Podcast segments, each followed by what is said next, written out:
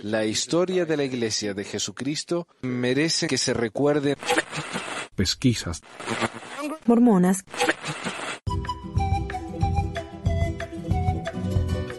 Bien, bien, hola a todos, bienvenidos al episodio 371 de Pesquisas Mormonas, les habla Manuel. Hoy es el 19 de noviembre y queremos mandar saludo a Coco, que él cumpleaños hoy. Así que, y, quiere él que mande saludo a todos los que lo han saludado. Así que, buenísimo. Bueno, eh, la verdad que muchos anuncios no tengo. Eh, solo quiero dar la bienvenida acá a nuestro, a nuestro invitado, el señor Sharim Guzmán. Hola, Sharim. ¿Sharim se pronuncia? Así es, Manu. ¿Cómo estás? Qué gusto saludarte. Gracias. La verdad que es un honor tenerte con nosotros. Eh, acá en el programa hemos hablado acerca de, de otras iglesias, aparte de la mormona. y yo creo que es importante, ¿no? A veces mostrar a la gente cómo funcionan otras iglesias que ellos consideran sectas, pero que tienen tanto en común con sus propias iglesias. Y no se dan cuenta, a veces no hacen esa conexión. Pucha, esa es una secta, es muy parecida a la mía, pero la mía no es una secta. Entonces, me ha tocado, me ha tocado conocer a personas este, así que el otro día estábamos cambiando ahí de, aparatos de, celular y conocimos una persona que dice, es que mi iglesia dicen que es una secta, pero no lo es. Y, eran, era, y ya me meto a ver cuál es, y es la de, es una, una coreana, una, eh, no son los Munis, son otros que creen en, que la madre y padre y el Espíritu Santo son lo mismo y, y creen que es su fundador, ¿no? Que casi todas las sectas califican en lo mismo. Bien, sí, sí, la verdad. Mira, acá tenemos otro cumpleaños, Edu. Feliz cumple, maestro. Eh, ¿por, qué, no te presenta un poco, eh, Sharim, para, que no, para quienes no te conocen, no saben eh, cuál es tu lugar en la iglesia y todo eso? bueno, ¿cuál fue, verdad? Ahora sí que, este, fíjate que, pues mi nombre es Sharim Guzmán, yo nací en Ensenada, Baja California, que en México, y vengo de una familia donde desde mi abuela es captada dentro de la luz del mundo. Por lo tanto, pues mi madre y yo nacemos en la luz del mundo y es un tema que es generacional dentro de la iglesia, donde captan a las familias y, y después de ahí, este, pues ya siguen teniendo las generaciones y las generaciones dentro de la luz del mundo. Eh, pues igual, eh, la luz del mundo hace asentamientos en colonias muy populares, en colonias eh, de, de, gente de escasos recursos, en algunas otras ocasiones generan invasiones este fue el caso de Ensenada y, y, pues en el mismo entendido, pues llegan y se aprovechan de, esa, de la necesidad de las personas a través del nombre de Dios, ¿no? Yo crezco ahí y, y posteriormente me muevo a Tijuana a estudiar la carrera de negocios internacionales, terminamos y, y, y, esa misma participación en la universidad me lleva a estar participando en, en, lo que son las sociedades de alumnos, en una actividad estudiantil, por ahí fui presidente de una comunidad en la que, este, de negocios internacionales, todo ese tema, y eso me lleva a la política, porque pues están los, eh, los partidos políticos, ¿no? Este, captando a esos nuevos jóvenes o liderazgos, vamos a llamarlo.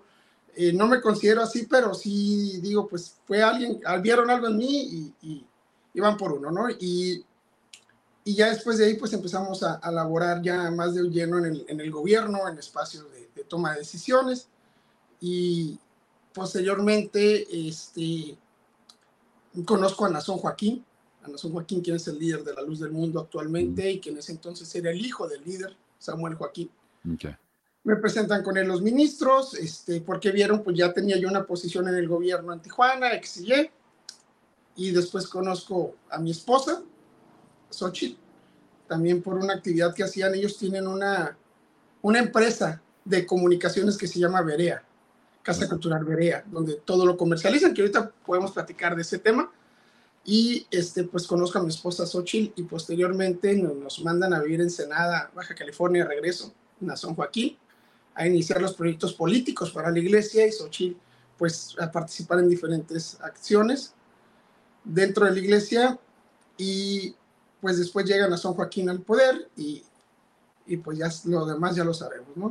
Me entero que, que mi esposa es abusada sexualmente por Nazón y es cuando después de un trance y de un tema muy difícil decidimos escapar de, de ese lugar, de ese lugar directamente de, de, la iglesia, ¿no? Pero muchas otras cosas que por ahí ya han salido en algunos documentales como en HBO, en, en VIX, en Netflix, que, que, te habla cómo es la captación de la, de la institución. ¿no? Y ahora estamos aquí, echándole, este, pues tratando de sacar la, la verdad de lo que son este tipo de grupos coercitivos, ¿no? Como en el que tú sí, sí. estuviste. Así que van de, de Netflix y HBO a Pesquisa Mormona, así están progresando en el mundo. Claro. y quiero agradecer a Jorem porque él fue quien me puso en contacto con vos. Así Sí, fue que nos Jorem. conocimos, ¿no? Saludos, Jorem. Maestro Jorem, justo él tiene el, eh, ¿cómo se dice? El, programa de hoy sale hoy también a esta hora, así que no nos pudo acompañar. Pero eh, qué interesante, sí, lo que me dijiste de la empresa esta. Eh, yo lo que quería hablar, antes de que, de que empecemos más con el detalle de todos los problemones legales que se ha metido esta iglesia, ¿en qué cree la iglesia esta? Porque cuando yo buscaba el logo de la iglesia, dice restaurando la iglesia de Jesucristo o algo así, ¿no? Y curiosamente los mormones también creen eso, que somos la restauración de, de la iglesia de Jesucristo original. Tenemos profetas, 12 apóstoles, ustedes tienen uno solo nomás. Híjole, ya me, ya me, ya me revolviste con la luz del mundo, ¿no? Este, la luz del mundo, fíjate que ellos creen igual y hay algo similar a, a- a la comunidad mormona que, a- hablando de la religión, ellos, pues igual, creen que es una restauración de la primitiva iglesia de Jesucristo cristiana. Ujú. Cristiana. Entonces, y luego se basan en Efesios 2 y ese tema para poder justificar eh, que ellos son la base, ¿no? Pero hay algo bien curioso, este, eh, Eusebio Joaquín, quien fue el fundador, pues tuvo una alucinación, igual que el fundador de la iglesia mormona, ¿no? Y precisamente un 6 de abril, Oh, wow. exacto, con, con- eh, uno de los, de los cuantos paralelos que tienen Qué interesante. este, ambas sectas, ¿no? Eh, ¿y, y qué creen? O sea, ¿creen en Dios, Jesús, ese tipo de cosas? No sé. eh, me dijiste que la gran diferencia es el apóstol. Eh, Ellos creen, ellos creen en Dios, en Jesucristo, pues creen porque tienen que tener esa base de creencia, ¿no? Porque a final de cuentas la Biblia te dicta ese tema. Pero el principal motor o la principal creencia que tiene la luz del mundo está basada y está fundamentada en el apóstol, en la que le llaman ellos en la elección divina, que primero fue el llamamiento del 6 de abril de 1926 de Eusebio Joaquín, que, que ese día, pues dice él que du- dormía como en un gallinero, él estaba, él pertenecía a la iglesia evangélica cristiana espiritual y este, pues dormía ahí en un gallinero y dice que una, así nos decían, ¿no? Porque en la luz del mundo te cuentan la historia de la iglesia todos los días 14 del mes, de Mm. cómo Dios supuestamente llamó a Aarón, que ese día, el 6 de abril, pues dice que se abrió el, techo del gallinero y que las estrellas formaron unas palabras que decían, tu nombre será Aarón y lo haré notorio por todo el mundo.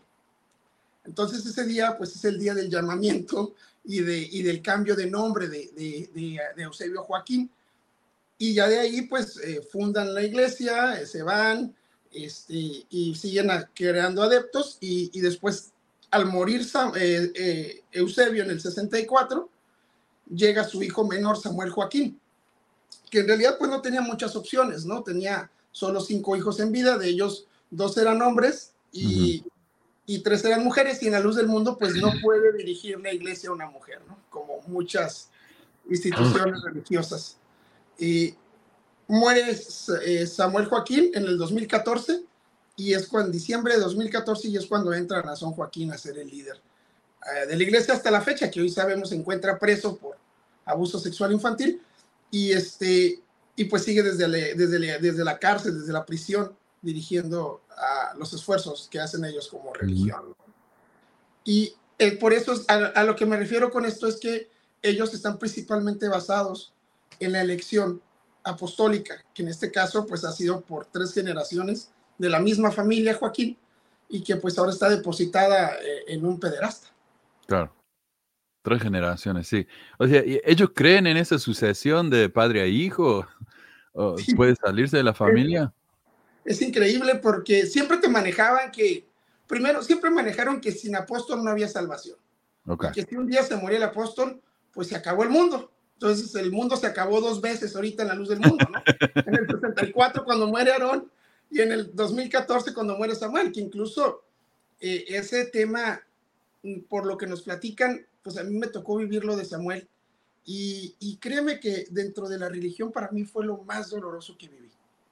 O sea, es mm. tan grande el adoctrinamiento desde niño que, que para mí en mi vida, dentro de esa burbuja, de esa esfera, de, de, de esa burbuja de cristal que tiene la luz del mundo, pues era, era más doloroso perder al apóstol que a mi propia hija. ¿no? Claro. Inclusive había personas que ofrecían a sus hijos a Dios para que le devolviera la, la, mm. la salud al apóstol Samuel, que le llamaban. Entonces, ¿por qué? Porque pues sabían que venía el fin del mundo. Entonces, pues en el 64 todos esperaban el fin del mundo y no llegó. En el 2014 igual y tampoco llegó, ¿no? Porque en realidad entendemos hoy en día que eso era una vil mentira. Claro. Que son seres humanos comunes y corrientes que adoptaron un, un liderazgo, que heredaron un liderazgo y que pues hoy tienen captados a muchas personas que no son el número que ellos manejan. ¿no? Uh -huh. este, es, es, es, eso, es, es, muy, dentro de la luz del mundo es, es muy lamentable eh, el depositar la principal creencia en, en, el apóstol, que si tú te, te vas a, los, a las imágenes del logo, pues es siempre de NJG, que es Nazón Joaquín García, mm. Samuel Joaquín García igual SJF y así se van, pero este, ellos hoy, hoy en día pues están empezando a evolucionar, que fue lo que pasó lo mismo con la iglesia mormona, ¿no? Tuvieron que evolucionar para poder mantener cautiva perdón, a, las, a las personas, porque es una religión muy cerrada. O sea, es una religión fundada en 1926, según ellos, pero en realidad, por los datos que tenemos de históricos, se fundó en 1938. Pero ellos toman la fundación o el fundamento, la luz del mundo, desde el, desde el supuesto llamamiento de Aarón, ¿no? Y ah, ok. El nombre. Entonces, eh, pues hoy han empezado a cambiar sus prácticas desde el bautismo, desde te hacen una lectura de la promesa del bautismo, todo ese tipo de cosas, la gente ya tiene mayor un poco mayor libertad. Se están tenido forzosamente que evolucionar. Uh -huh. ¿no? ¿Y qué antes, tipo de evoluciones te refieres?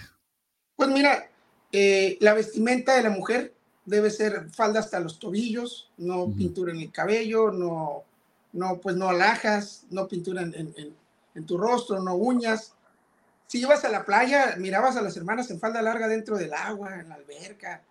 Era, era, tú, tú, tú que te quedabas así un poquito con pena, ¿no? Porque, pues, las, porque decías, eh, no es una vestimenta apropiada para estar la, dentro de la playa, ¿no? Claro. O, por ejemplo, antes no, mucho tiempo atrás con Aarón, no era permitido estudiar, fue evolucionando, vieron que, que, como buen negocio que es la religión, pues vieron que entre más preparada esté la gente, pues mayor ingreso hay. Y, o, por ejemplo, antes no podía ser boxeador, no podía ser una animadora de, de, una porrista, o hasta la fecha no, por la vestimenta, ¿no? Porque ellos tienen ese claro. código de vestimenta. Pero lo más llamativo, por ejemplo, no sé, creo que los mormones se bautizan a los ocho años, ¿no? Sí. Ahí, en la, a diferencia, la luz del mundo tiene como bases de todo tipo de religiones. Porque a diferencia de la católica, la luz del mundo presentan a sus hijos a los 14 años, a los, cuatro, a los 40 días, perdón, mm. a la iglesia como si fuera una simulación del bautismo católico y posteriormente a los 14 años eh, ellos son bautizados. Pero, este, pues antes era una, una un, les leían la, la, promesa, te paraban al frente primeramente, cuando tú cumples 14 años, te pasan al frente con tus padres y te hacen pues prometer que vas a ser miembro de la iglesia. Te dicen, tú tienes tu libre decisión de hacerlo, pero ¿qué niño de 14 años parado enfrente de 100 personas o menos o más va a decir que no? ¿no? Y especialmente si te meten eso desde bebé. Claro, porque es un adoctrinamiento de niño. Como te digo, la historia de la luz del mundo, la, eh, se re, yo me recuerdo que nos reuníamos con mi abuelita, en la casa de mi abuelita, todos los días 14, fuera miércoles, sábado, domingo, el día que fuera, nos reuníamos después de la oración de seis, porque ellos tienen tres oraciones, a las 5 de la mañana, a las 6 de la mañana y a las 6 de la tarde, todos los días. Y te platicaban la historia de la, de la luz del mundo. Entonces, es un adoctrinamiento que 14, mínimo 14 veces al año escuchabas esa historia eh, donde te decía que fue llamado Aarón, que caminó por las vías del tren, que hoy sabemos que no fue así. Este, pero todo ese tipo de adoctrinamiento pues te lo van generando, aparte de que tú ya vas generando, te van generando a tu persona dentro de la, de la congregación, ¿no? Donde, te, donde te diferencia de, de, Hay algo muy grande, tú que estuviste en los mormones, sabes que pues hay muchas alabanzas que, que generan a Dios, que son eh, o canciones genéricas. La diferencia de la luz del mundo es que tiene alabanzas o, o himnos, que le llaman ellos, exclusivos para el apóstol. Son himnos de elección, okay. donde le cantan, eh, tú eres el resueño de mis narices, eres el, eres, eres el ser.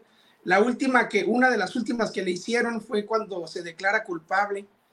Y hay una canción, no sé si es Ana Gabriel, que, la, que se llama, de la, que dice, dile a la luna, algo así, es una canción de Ana Gabriel, creo y ellos generan una canción similar. Dice, dile a él, o sea, le están exigiendo a Dios que le diga a él en la cárcel que lo aman, que lo extrañan. Y eso le enseñan a los niños. O sea, hay una, una alabanza, bueno, así es como le llaman ellos, que dice, creo en ti. Y dice, creo en ti a pesar de mí mismo, a pesar wow. de la ciencia, a pesar de todo prácticamente, oh Nazón, creo en ti, o Samuel, creo en ti. Claro. Entonces, eh, eh, entendemos que hay, hay, hay, un, hay, hay como una política interna muy militarizada porque Eusebio, que es, bueno, lo vamos a llamar Aarón, porque ese es su nombre que él se inventó. Aarón este, era un militar, era un militar revolucionario de, de, en el tiempo de la revolución, pero era del gobierno, ¿no? Era un militar imperialista, creo que le llaman. Y entonces él deserta del ejército porque era quien le tocaba dar la orden de fusilamiento y el tiro de gracia. Es lo que cuenta la historia y lo que nos contaban a nosotros. Entonces, pues como Dios no permite eso, pues él desertó del ejército. ¿no? Y este, pues entonces la, la, doctrina de la luz del mundo está fundada en, un, en una cuestión muy militarizada, ¿no? O sea, disculpa que yo sé que alguna gente se va a molestar de los miembros de la luz del mundo, pero es una, una adoctrinamiento muy na nazi. Mm. O sea, si tú ves a la gente en cómo se van formando, cómo se van comportando, cómo van desfilando, pues es un adoctrinamiento prácticamente nazi. No, exactamente. Es ese mensaje simple, breve, repetido, fácil de aprender. Uh -huh. 14, 14, el número ese es muy interesante porque me decían acá es la edad en la que José me dijo que vio a Dios. Eh, pero ¿cuál es el significado de ese número? Es decir, 14 veces al año escuchan este mensaje, los 14, luego el día 14 iba a Todo es cabalístico, está muy raro, ¿eh? Fíjate, eh, ellos celebran la Santa Cena que le llaman, que es la conmemoración de la muerte de Jesucristo, ¿no? Que toman el pan y el vino, uh -huh. un 14 de agosto. Porque ese 14 de agosto fue cuando nació Eusebio Joaquín. Ok.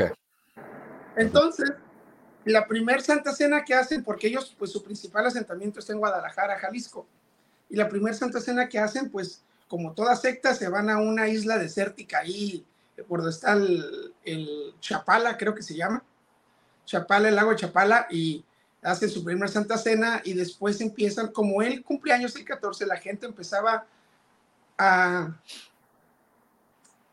a generarle reconocimientos, a generarle todo eso, entonces opta y decide que el día para tomar la Santa Cena es el día 14, conmemorando, prácticamente está conmemorando su cumpleaños, ¿no?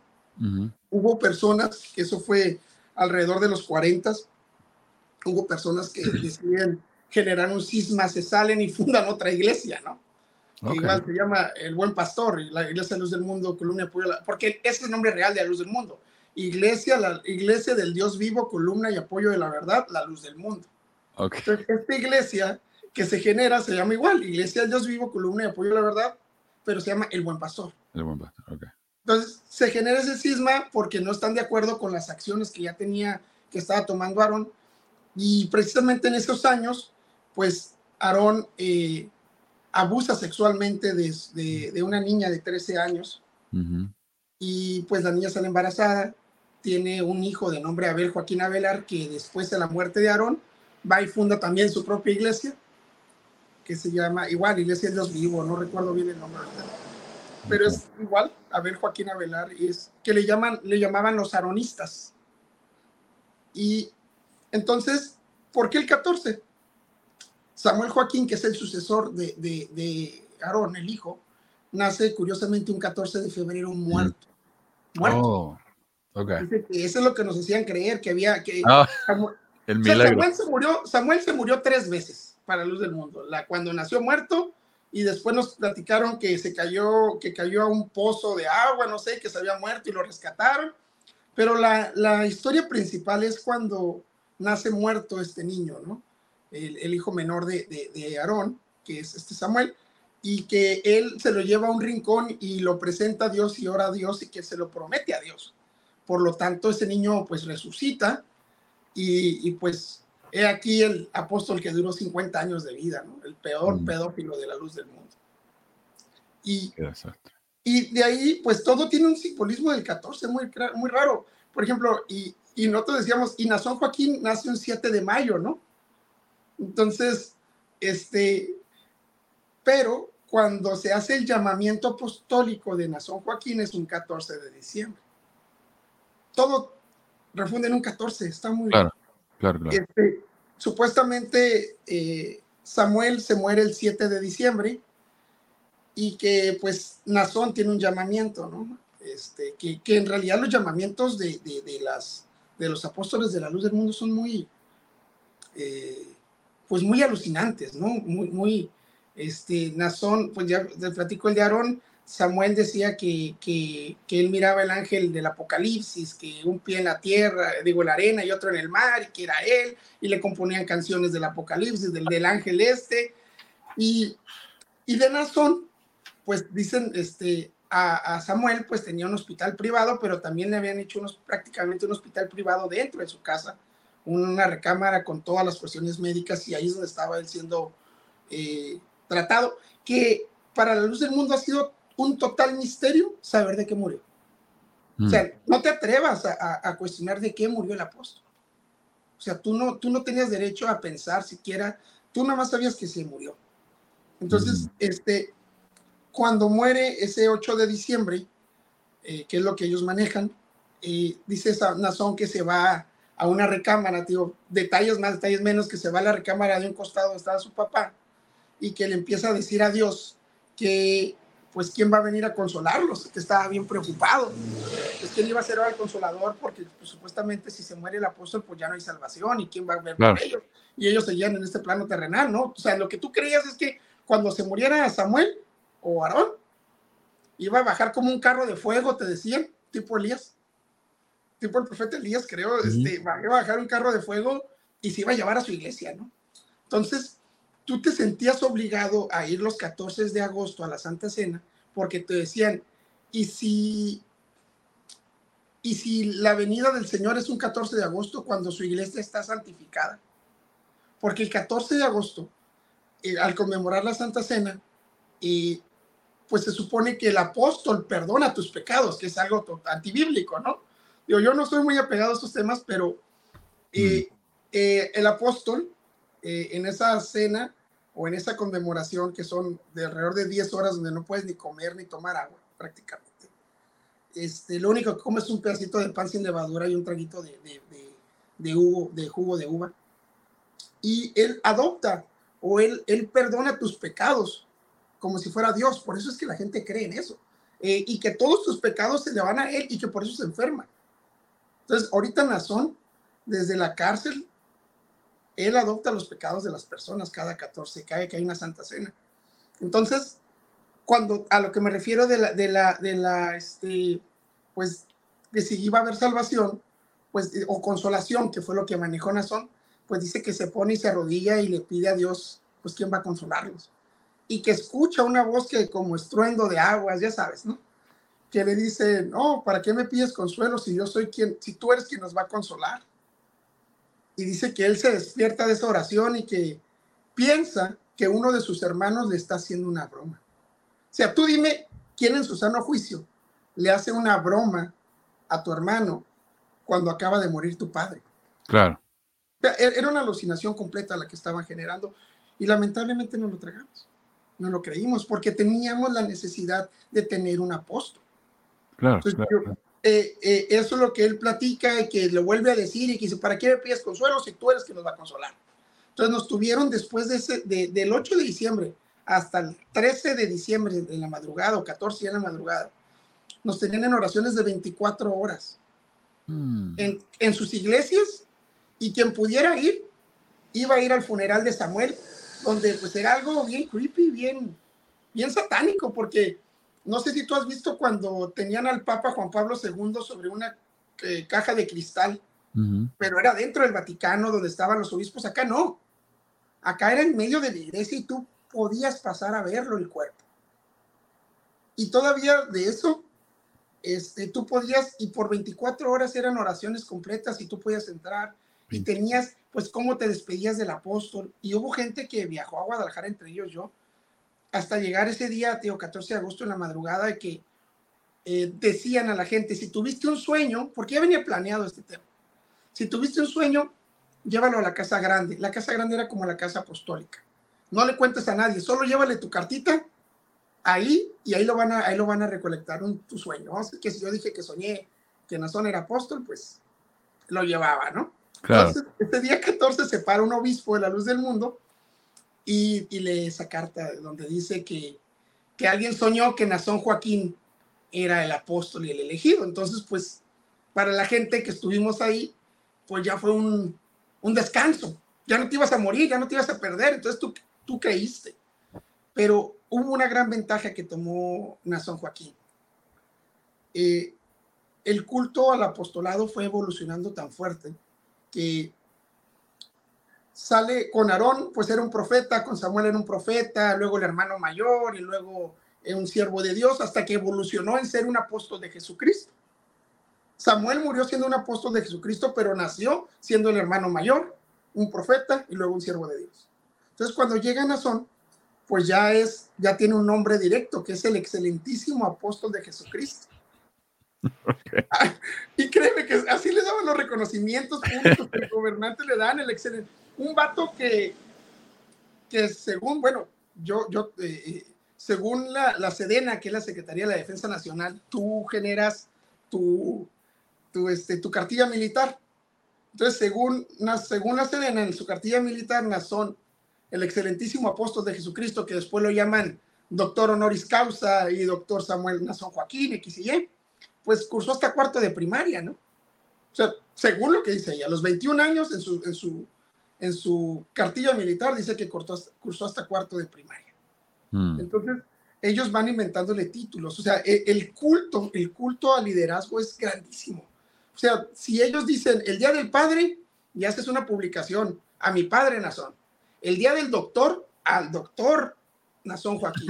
El día del maestro, al maestro Nazón Joaquín. O sea, Claro. literalmente hay, hay colonias que llevan su nombre, maestro eh, eh, Samuel Joaquín o, o doctor honoris causa Samuel Joaquín o Nazón Joaquín.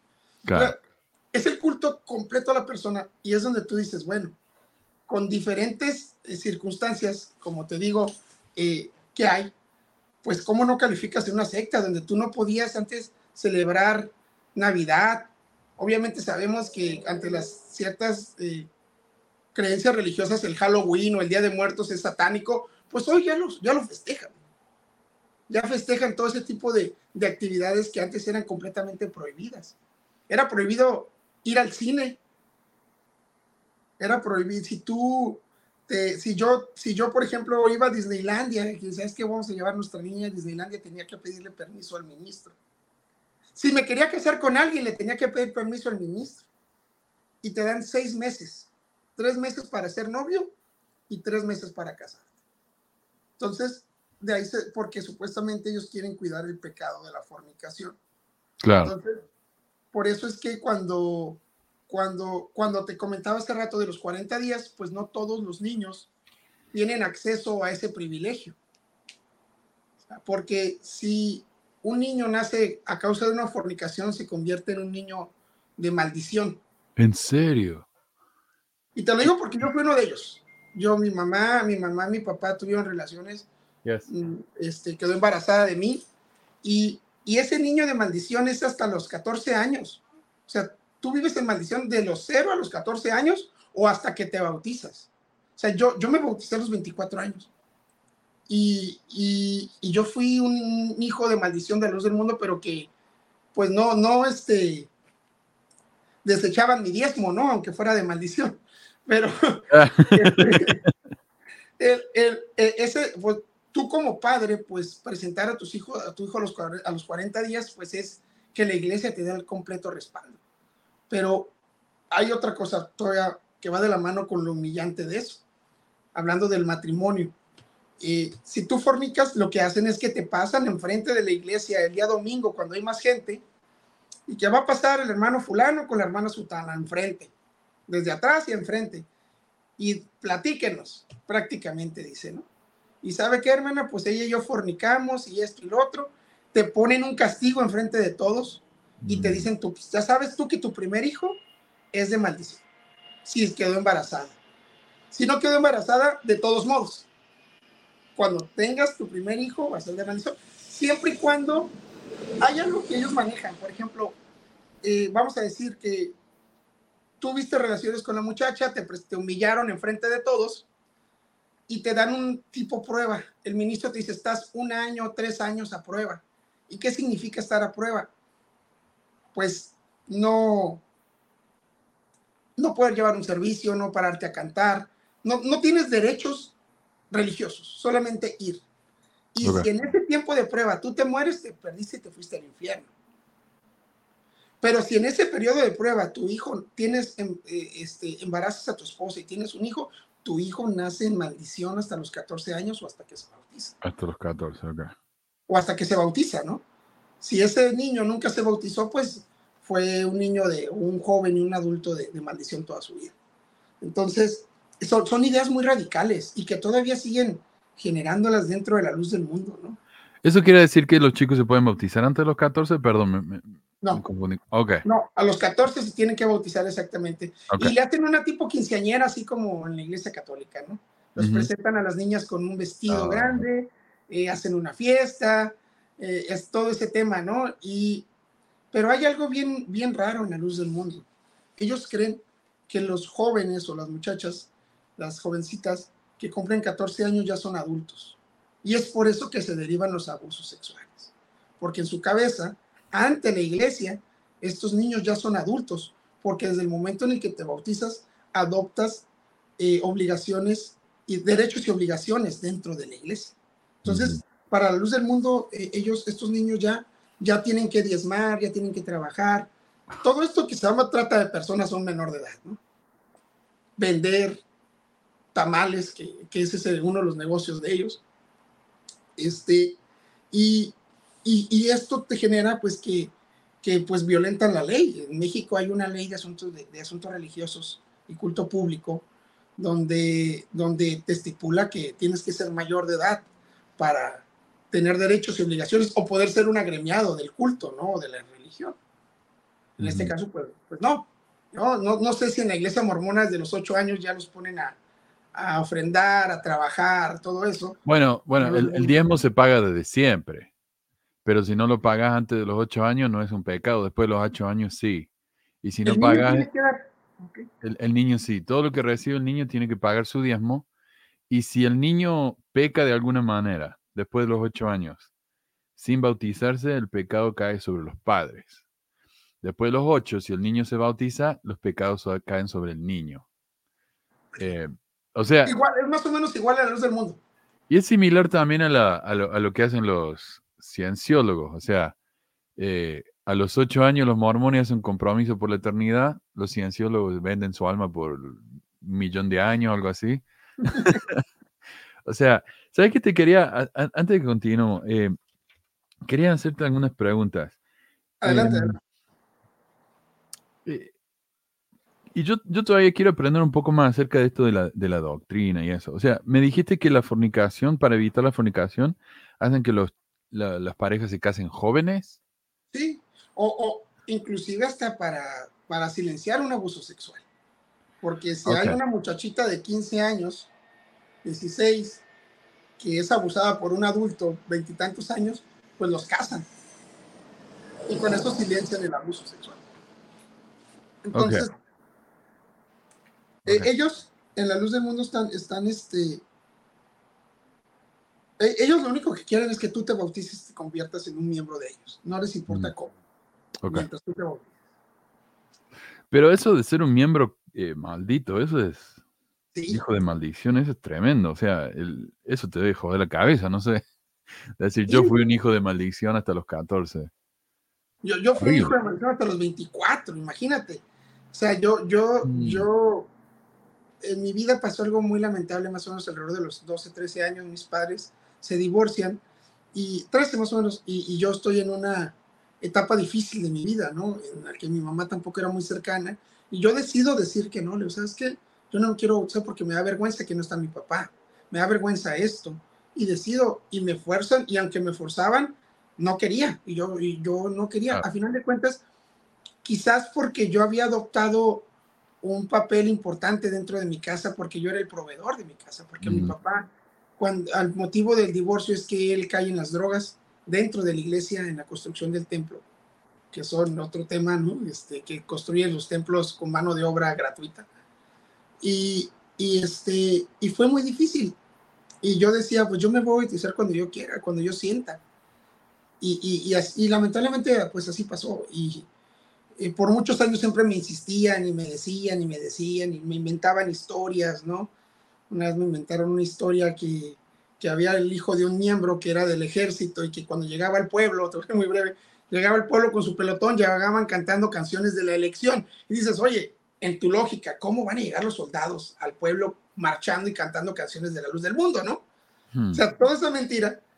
Y para decirme que un día hubo, se iba a bautizar y que un día, pues, ese, hubo una, no sé, un huracán y que esta persona fue porque era el ejército, bla, bla, bla, y que allá le cayó un rayo. Y, ya no es que su salvación. Entonces, imagínate, dije, ching, ahora cuando salga me va a caer un rayo, ¿no? O sea, son, son cosas bien que te, que, te, que, te, que te generan ellos en la cabeza, o sea, y te generan de que también el apóstol, y ahí te va algo muy chistoso, ¿no? Este, que el apóstol es todo. Tiene, tiene el don de la ubicuidad, ¿no? Y, te voy a platicar esto, ¿no? Tú, eh, frente al templo ese grande que tienen en Guadalajara, está la casa de, grande, que es la del apóstol, y tú lo mirabas y salías y lo mirabas en el balcón y daba, daba su speech, y de repente se metía y te ponían canciones del coro a cantar y aparecía en el trono que él tiene dentro de la iglesia y tú te decías, el siervo de Dios, el apóstol, tiene el don de la ubicuidad. Hoy sabemos que tiene subterráneos. Hoy sabemos que tienen túneles, ¿no? O sea, y tú te creas, una, vez eh, ahí, ahí mismo en la colonia tenían un huerto que le llaman el huerto del Getsemaní, donde están los restos, o estaban los restos de Aarón y de Elisa Flores, que son los fundadores de la Luz del Mundo, como esposos. Y tenían un león, tenían pavos reales, tenían tigres, osos. Adentro, imagínate la corrupción que hay tan grande en Guadalajara con el gobierno y la Luz del Mundo.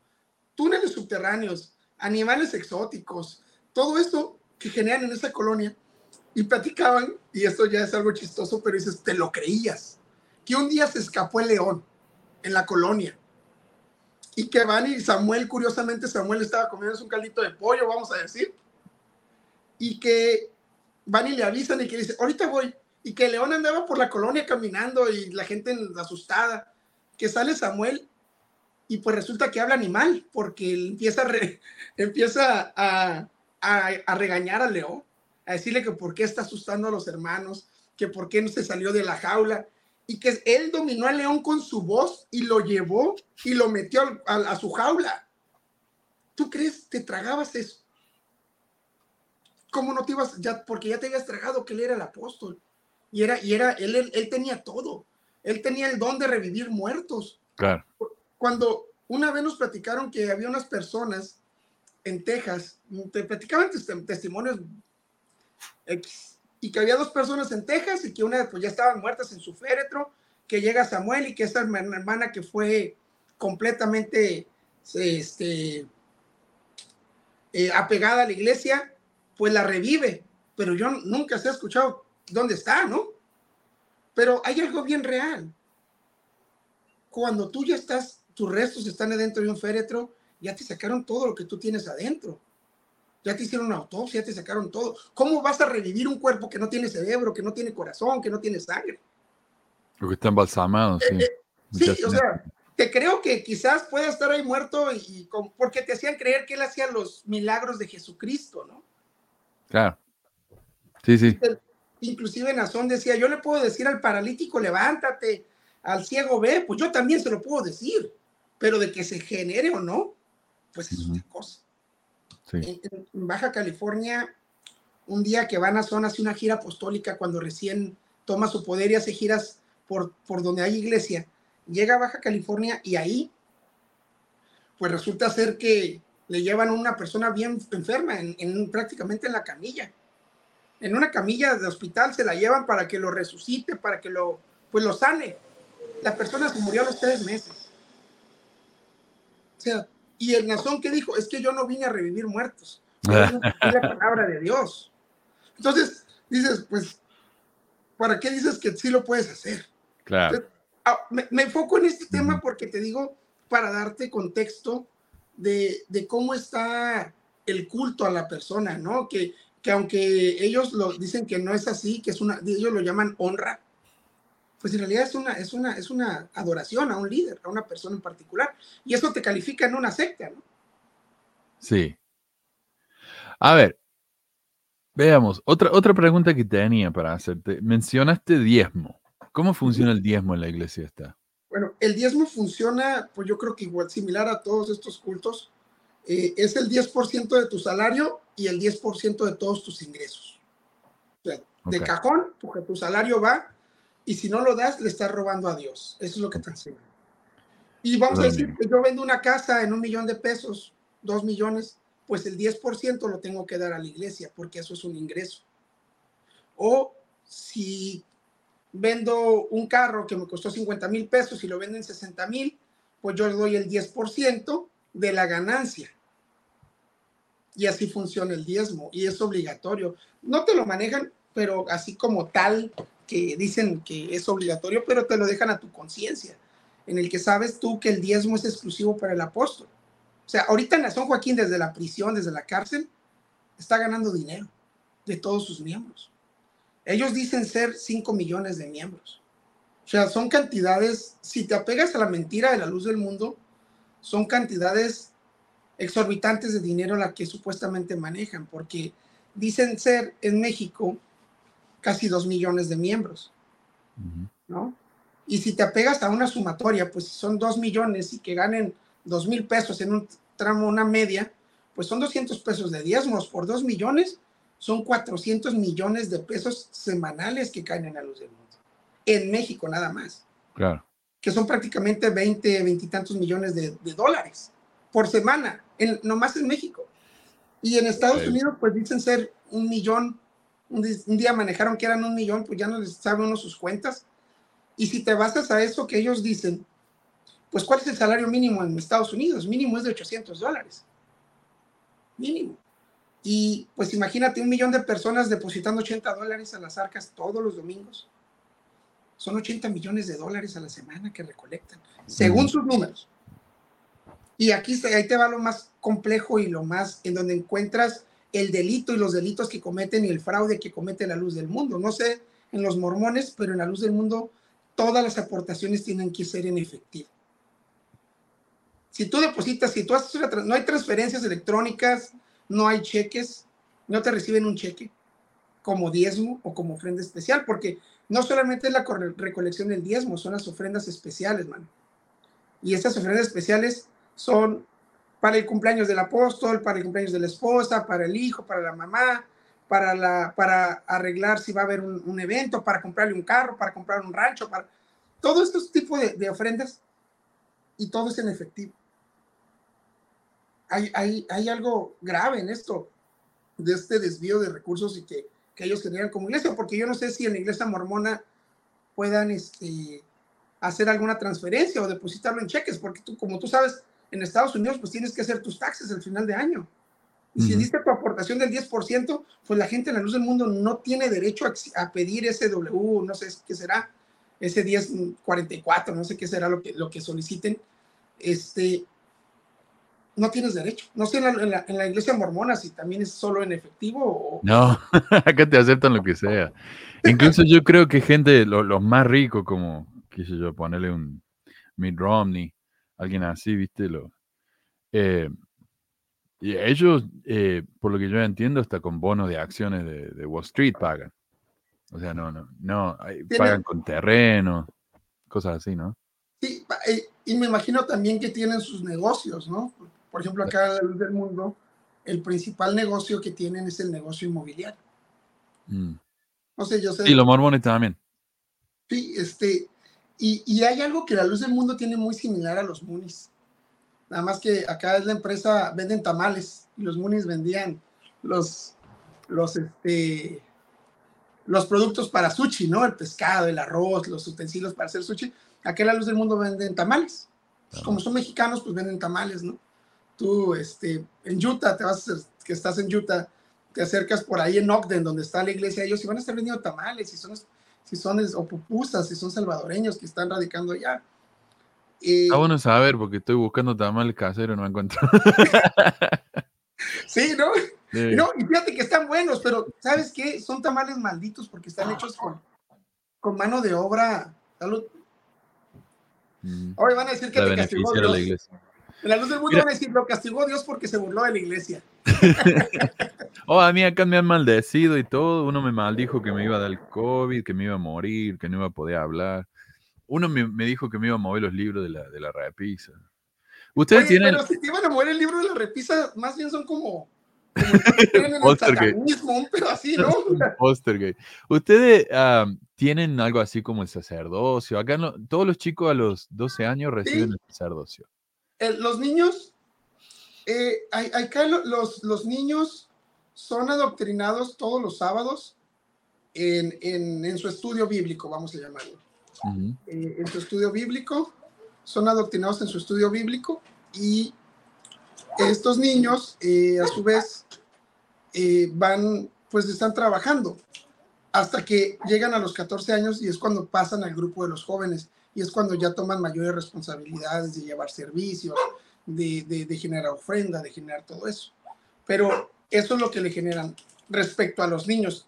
Los niños no tienen un gran papel en la iglesia hasta que se convierten en adolescentes y son enviados como, como, como obreros. Me acuerdo que Samuel Joaquín, el anterior apóstol, siempre ponía, por ejemplo, a los elders, ¿no? Decía, ya ves que si eres mormón, dedicas un año de servicio de misionero, ¿no? Dos. Dos años o un año. Sí, dos años. Dos años. Y Samuel ponía eso, por ejemplo, que por qué los hijos de Dios, que éramos nosotros, desobedecíamos. Entonces los jóvenes se van de obreros, en algunos casos, y, pero la principal administración está a partir de ser obrero y luego te haces encargado de una iglesia, eh, que ya tienes derecho a un sueldo, menor, pero un sueldo, mm, que es a raíz de, de, las aportaciones de la gente les dan, porque a diferencia de la luz del mundo y, de otras iglesias, no sé, con los mormones, pero el que está encargado de una iglesia no trabaja, se dedica supuestamente a cuidar de, de las, de la iglesia. Entonces no tiene, un, no tiene un empleo más que cuidar de ellos. Ahí se la pasan en la casa pastoral. La iglesia le asigna una casa. Tienen ellos en la iglesia una casa donde ellos viven, la iglesia les manda, los mismos hermanos le mandan la despensa, te toca comprarle champú, jabón, lo que sea, con, como cooperación, y después ya brincan a ser diáconos, y cuando son diáconos, ya tienen como, como, pues un grado donde ellos pueden ejercer oficios sagrados que le llaman, ya sea un bautismo, una presentación de niños, un matrimonio, eh, lo más satánico de la luz del mundo, que son los avivamientos, ahorita platicamos de eso, este, y después pasan a ser, les dan el grado de pastor, les dan grados de pastores y este ya ellos ya son ya son pues un grado jerárquico más alto. Y de ahí eh, que son muy pocos que podrían ser los dos similar a los doce apóstoles de, los mormones que son el consejo de obispos que son los que toman las decisiones después del apóstol. Acá me preguntaba Alex, ¿en la luz del mundo mandan misioneros a predicar para traer adeptos o cómo hacen su proselitismo? Sí, hay algo ahí que hay un tema de trata muy fuerte, porque cuando te mandan a, como misionero, pues te mandan sin nada, te mandan a una iglesia y tienes que trabajar. Por ejemplo, si hay seis jóvenes, seis trabajan, digo, tres trabajan y tres evangelizan para mantener a los, o sea, uno hace el trabajo de evangelización y tres hacen el trabajo para mantenerlos. La iglesia no los, no los mantiene porque los mandan a lugares pues, remotos donde no hay nada, ¿no? Claro. Entonces ellos tienen ahí la obligación de, trabajar y eh, en su momento se llamaban obreros, pero después cuando llegan a Son se le llaman batallones. Él los llama batallones porque él decía que pues prácticamente era una guerra, ¿no? Tipo nazi el tema, como te decía. Eh, por eso es que pues ellos adoptan ese nombre de batallones. Hoy, hoy pues con todo lo que ha sucedido pues ya regresaron a su nombre de misioneros ya no son batallones, porque pues a final de cuentas, desde generarse el propio nombre, pues ya estás viendo que trae conductas sectarias, ¿no? Sí, sí. Y, eso cómo hacen ellos? ¿Van y predican en la calle, golpean las puertas como los mormones? ¿Cómo hacen? Sí, como un testigo de Jehová, como un mormón, van y tocan la puerta de las personas. Y, hay una clave para ellos para evangelizar. Digo, me, me tocó, yo pues en Tijuana ahí, este, íbamos a, a, a una colonia que, se llama Murúa, que le llamaban ellos, y había una iglesia pequeña, y a los jóvenes nos tocaba y, pues hacer crecer esa obra. Entonces, lo que hacíamos es que los miércoles íbamos, y la, la clave no era llegar y hablarles del apóstol. Le decías, eh, ¿usted ha escuchado de la palabra de Dios? ¿O ha escuchado de Jesucristo? O cosas así. Y ya cuando captabas a la persona con el tema de Jesucristo, ya después, después de varias veces estarlo visitando, le vendías el tema de que había una elección divina en el mundo y que estaba depositada en un hombre llamado Samuel Joaquín, ¿no? En ese entonces. E, es así como eh, adoctrinan, pero como te lo decía al principio, eh, no es una iglesia que va a andar adoctrinando por todas partes, evangelizando, le llaman, porque Nazón hizo esa jornada de evangelización, pero es más que nada una, una, una, un culto familiar. O sea, por ejemplo, mi hija en la familia de mi esposa era una quinta generación y conmigo era una cuarta generación dentro de la iglesia. Hay gentes que son sextas generaciones que llegó la tatarabuela, el bisabuelo y están ahí y hasta la fecha están los, los, tataranietos, ¿no? Entonces, ahí, es donde tienen su mayor público. Por eso es que a los 14 años los bautizan porque ya los captaron. Y ya un niño a los 14 años pues ya no se puede ir como te decía, ellos dicen que no obligan a nadie, pero por ahí hay en internet un, la presentación para bautizarse del hijo de Nazón Joaquín, que se llama Doraín Joaquín, que pues tiende a ser el, siguiente apóstol, porque Nazón solamente tiene dos hijas y un hijo. Y, y Nazón le dice enfrente de toda la iglesia, y, era entonces era pues el hijo y el nieto del actual apóstol, y le dice que si él decide dejar esta fe, pues se olvida de que tiene casa, tiene padre, tiene familia, que él es un esclavo. Entonces, si tú ves ese ejemplo del nieto del apóstol, pues tú qué vas a decir para tus hijos, ¿no? Eh, eh, esto lo manejan así, eso está público. Claro. Así es. Um, interesante lo que decís de los batallones. Bueno, eso es muy religioso, eso hablar de los batallones, del ejército de, Dios. Eh, en, la, misión nosotros cantábamos la, la canción esta del ejército. Eh, ¿cómo era? ellos, hablando de... canciones, ellos tienen un himnario propio. Sí. Un himnario, ellos tienen donde hay una recopilación de diferentes alabanzas, pero ellos en los cantos adicionales eh, le agregan los de la elección.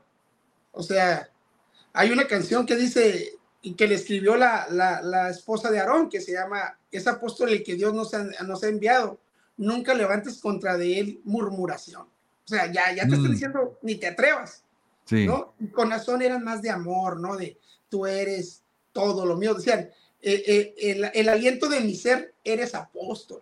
O Nazón, te amo, o Nazón.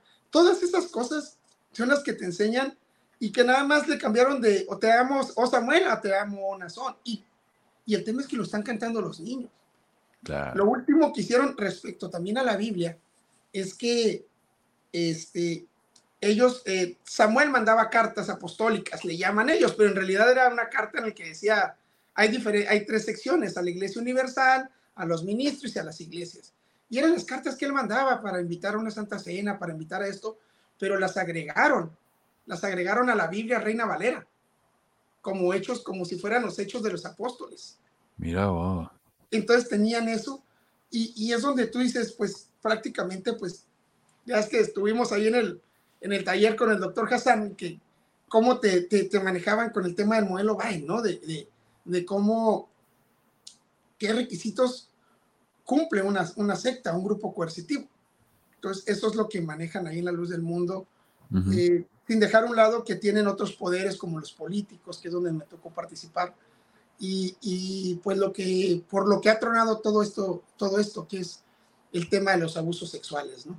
Los abusos sexuales eran prácticamente el premio al apóstol, nada más, para donde pues estaban tan normalizados los abusos sexuales en la luz del mundo que lo que enseñaban a, los miembros era decir, si tú, si una niña, un niño había sido abusado, tú, ellos tienen una propia ley, pues. Es a lo que quiero llegar, ellos tienen una propia ley donde si había pasado algo, si una mujer sufría de violencia doméstica, a donde iba tenía que ir, en lugar de ir primero a la, a la Procuraduría o a la policía, tenía que ir al ministro. Y el ministro los mandaba a llamar y en algunas mujeres les, tocaba decir, hermana, es que este es su yugo.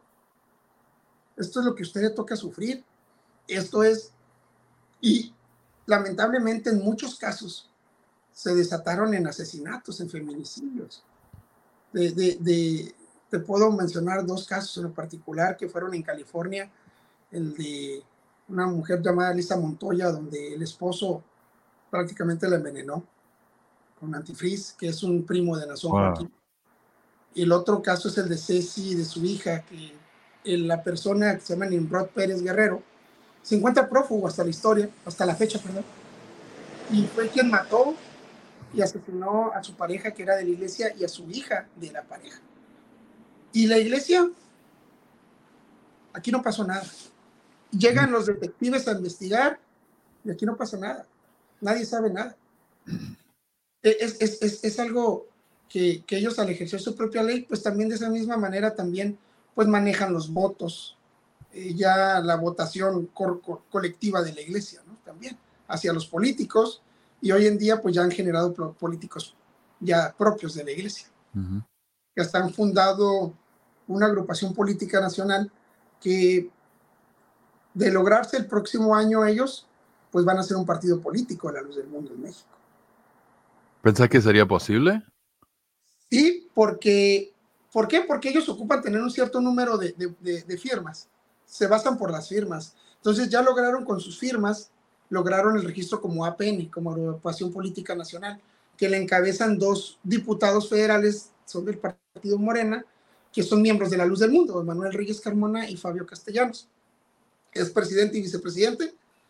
Y ellos ya logran eh, eh, fundar la Agrupación Política Nacional y de ahí, pues el siguiente paso es que en el 2025 se abren los registros para partidos políticos y ellos podrían este, calificar, porque no recuerdo bien el número, pero creo que ocupan un millón de firmas, un millón de, gente, y si supuestamente a la luz del mundo son dos millones, pues los van a, a captar con las firmas, con su credencial de elector. Claro. Este, y tiene potencial para hacer, porque a final de cuentas son personas que están con el actual gobierno, ¿no? Que es algo que siempre se destacó la luz del mundo de ser un gobierno, de ser, perdón, una iglesia este, muy eh, gubernamental, vamos a llamarlo así. Y, y, si ahora están con el actual gobierno de Morena, eh, pues les van a dar todas las facilidades. Inclusive uno de los otros diputados de la Luz del Mundo es el representante de Morena ante el Instituto Nacional Electoral. Entonces, eh, tienen muchas oportunidades y también pues hay otros políticos que, que entre ellos un senador de la República de nombre Israel Zamora Guzmán, que su, pa, que su papá fue, es ministro de culto, por cierto, es obispo de la luz del mundo y es quien maneja la política de la luz del mundo. La política eh, en las negociaciones, en, en, ver los perfiles. Eh, él, él, es quien decide qué pone, a quién pone y a quién quita. Por lo mismo pudo poner a su hijo, que hoy busca ser, al, eh, busca una alcaldía en la Ciudad de México, un senador por el, senador por el Partido Verde pero pues ellos se acomodan. Si en Jalisco el principal, eh, partido es Movimiento Ciudadano, pues están enfocados en Movimiento Ciudadano, pero ya juegan ahorita las dos partes, tanto en Morena como en Movimiento Ciudadano. Y esto les permite a ellos, pues, tener eh, poder, principalmente donde ellos ya en un próximo sexenio, por así llamarlo, podrían buscar tener un gobernador, tipo mormones en Utah, ¿no? A la diferencia de que la, la, en Jalisco son, no sé, cuatro millones de habitantes y, y si acaso habrá unos 20 mil, 10 mil miembros de Guadalajara. Entonces, bueno, acá Simiente 14, no sé si esto tendrá que ver con eso, dice, y mira qué interesante el número 14. Eh, parece que este, esta persona... Ah, este es de la ex de la luz del mundo. ¿no? Sí, sí, un ex miembro de la luz del mundo, pero mira, nombre 14. Dice, hoy en día la luz del mundo tiene una organización política oficial avalada por el gobierno mexicano llamada Humanismo Mexicano, es que es dirigida por un diputado federal. Es esta, Humanismo Mexicano, que es la PN. Pero fíjate que esta no ha sido el primer intento de ellos, este es el tercer intento de la luz del mundo por crear un partido político. el primero lo generaron con, con, este señor, digo, Rogelio Zamora, quien es el, el, el, obispo y papá del senador, que se llama Expresión Liberal Democrática, porque él fue diputado y, fue, y era ministro de culto a la vez. Y después otro que se llamaba Expresión Liberal Democrática y ahora Humanismo Mexicano. Pero lo más, lo más este, preocupante es que estas personas están en esos, en esos eh, buscan estos escaños de poder porque también son cómplices de la cúpula. O sea, te lo digo, Rogelio Zamora, cuando truena todo esto que nosotros, que como lo sabes, eh, pues veo estos mensajes sexuales de la zona de mi esposa, y, y, él es quien va a tratar de silenciarnos, ¿no? Ofreciéndome lo que ya habían, estaba en pie a mí, yo iba a ser diputado federal por la luz del mundo en el 2018. Mm. Nosotros salimos en 2016, y, y, y esto es lo más lamentable, porque o sea, a mí me ofrecieron ser, o sea, después de que sé lo que pasa, para silenciarme me dijeron, hey, tu diputación sigue en pie. Y toda esta gente, como el hijo del, de, este señor, el senador, pues es igual. Están construyendo sus diputaciones a costillas de abusos sexuales. Donde su esposa fue una facilitadora de niños para Samuel Joaquín y una abusadora, y no lo digo yo, lo conozco víctimas de ella, de la esposa del senador. Pero que lamentablemente las, la gente tiene miedo, es una secta. Y lo primero que te arrebatan, y tú lo sabes, es la familia. Eso es lo primero que te arrebatan y la gente tiene miedo a perder a sus familias, tiene miedo a perder una comunidad. Te digo, yo, yo nosotros tenemos ya siete años de que salimos de, ahí y, y por lo primero que, que, perdí fue a mi mamá, a mis hermanos, a mi mm. tía. Entonces, al grado de que te conviertes hasta su enemigo, por decir la verdad, y porque, pero hay otras, otros casos donde hay familias divididas que viven en la misma casa, los esposos, y la esposa no cree y el esposo sí, o al revés, y los hijos, algunos creen y no creen, y, donde, donde te coercionan en la misma, vamos a decir, el esposo, decirle a la esposa, ¿sabes qué? Si no vas a la iglesia, pues te vas de la casa, o nos divorciamos, y esto es lo que genera, ese odio genera la luz del mundo en la destrucción de las familias. Y mucha gente no se atreve a hablar por eso. Y otras personas mm. también por miedo de saber de las consecuencias que pueden venir, no solamente familiares, y otros pues porque están demasiado embarrados, porque la luz del mundo lo que construyó fue cómplices. No lo hicieron ellos solos.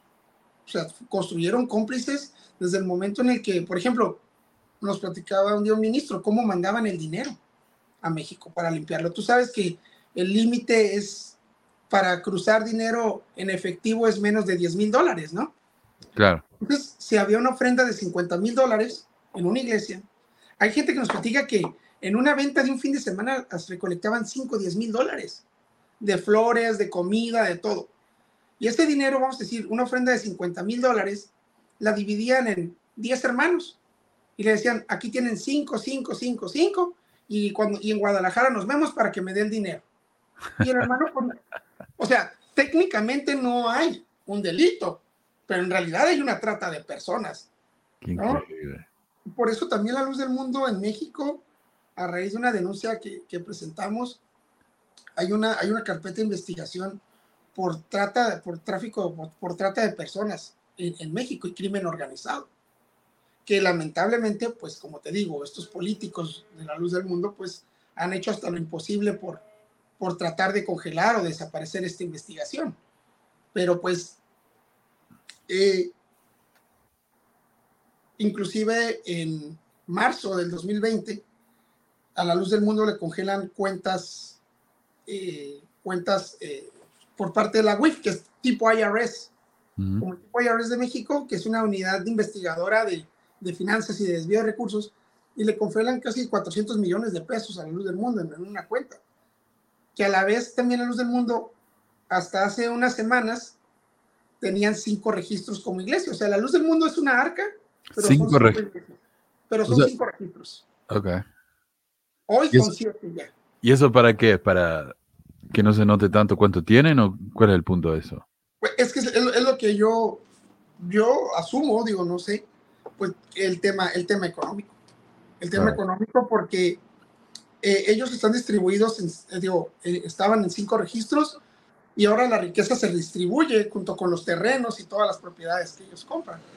Que hay otro fraude que cometen con, con la, con muy duro. Este, que por cierto, en, en, Atlanta, Georgia, iban a ser una ciudad la luz del mundo, donde iba a ser un complejo de casas, hoteles, centros comerciales, comprado con el dinero de los hermanos y revendido a ellos mismos. ¿eh? Así es como trabaja la luz del mundo. Te dicen, hermanos, el siervo de Dios tiene un deseo de comprar este, un, de tener un, lugar en, en Oaxaca, en la Ciudad de México, y compran el terreno ya que lo compraron, lo subdividen y se lo revenden a los hermanos para que se vayan a vivir ahí y que con su dinero no solo se lo revenden, construyan un templo y una casa para el apóstol. Entonces, este, eh, está, el, fraude es muy grueso. Como te decía, en el tema inmobiliario, ellos tienen hasta una empresa constructora e inmobiliaria que es la misma que subdivide y vende todos estos proyectos. ¿no? Uh -huh. Entonces, parece que, esto de las bienes raíces es muy típico de la iglesia, porque sí, la mormona tiene miles de millones también con, con eso de las bienes raíces.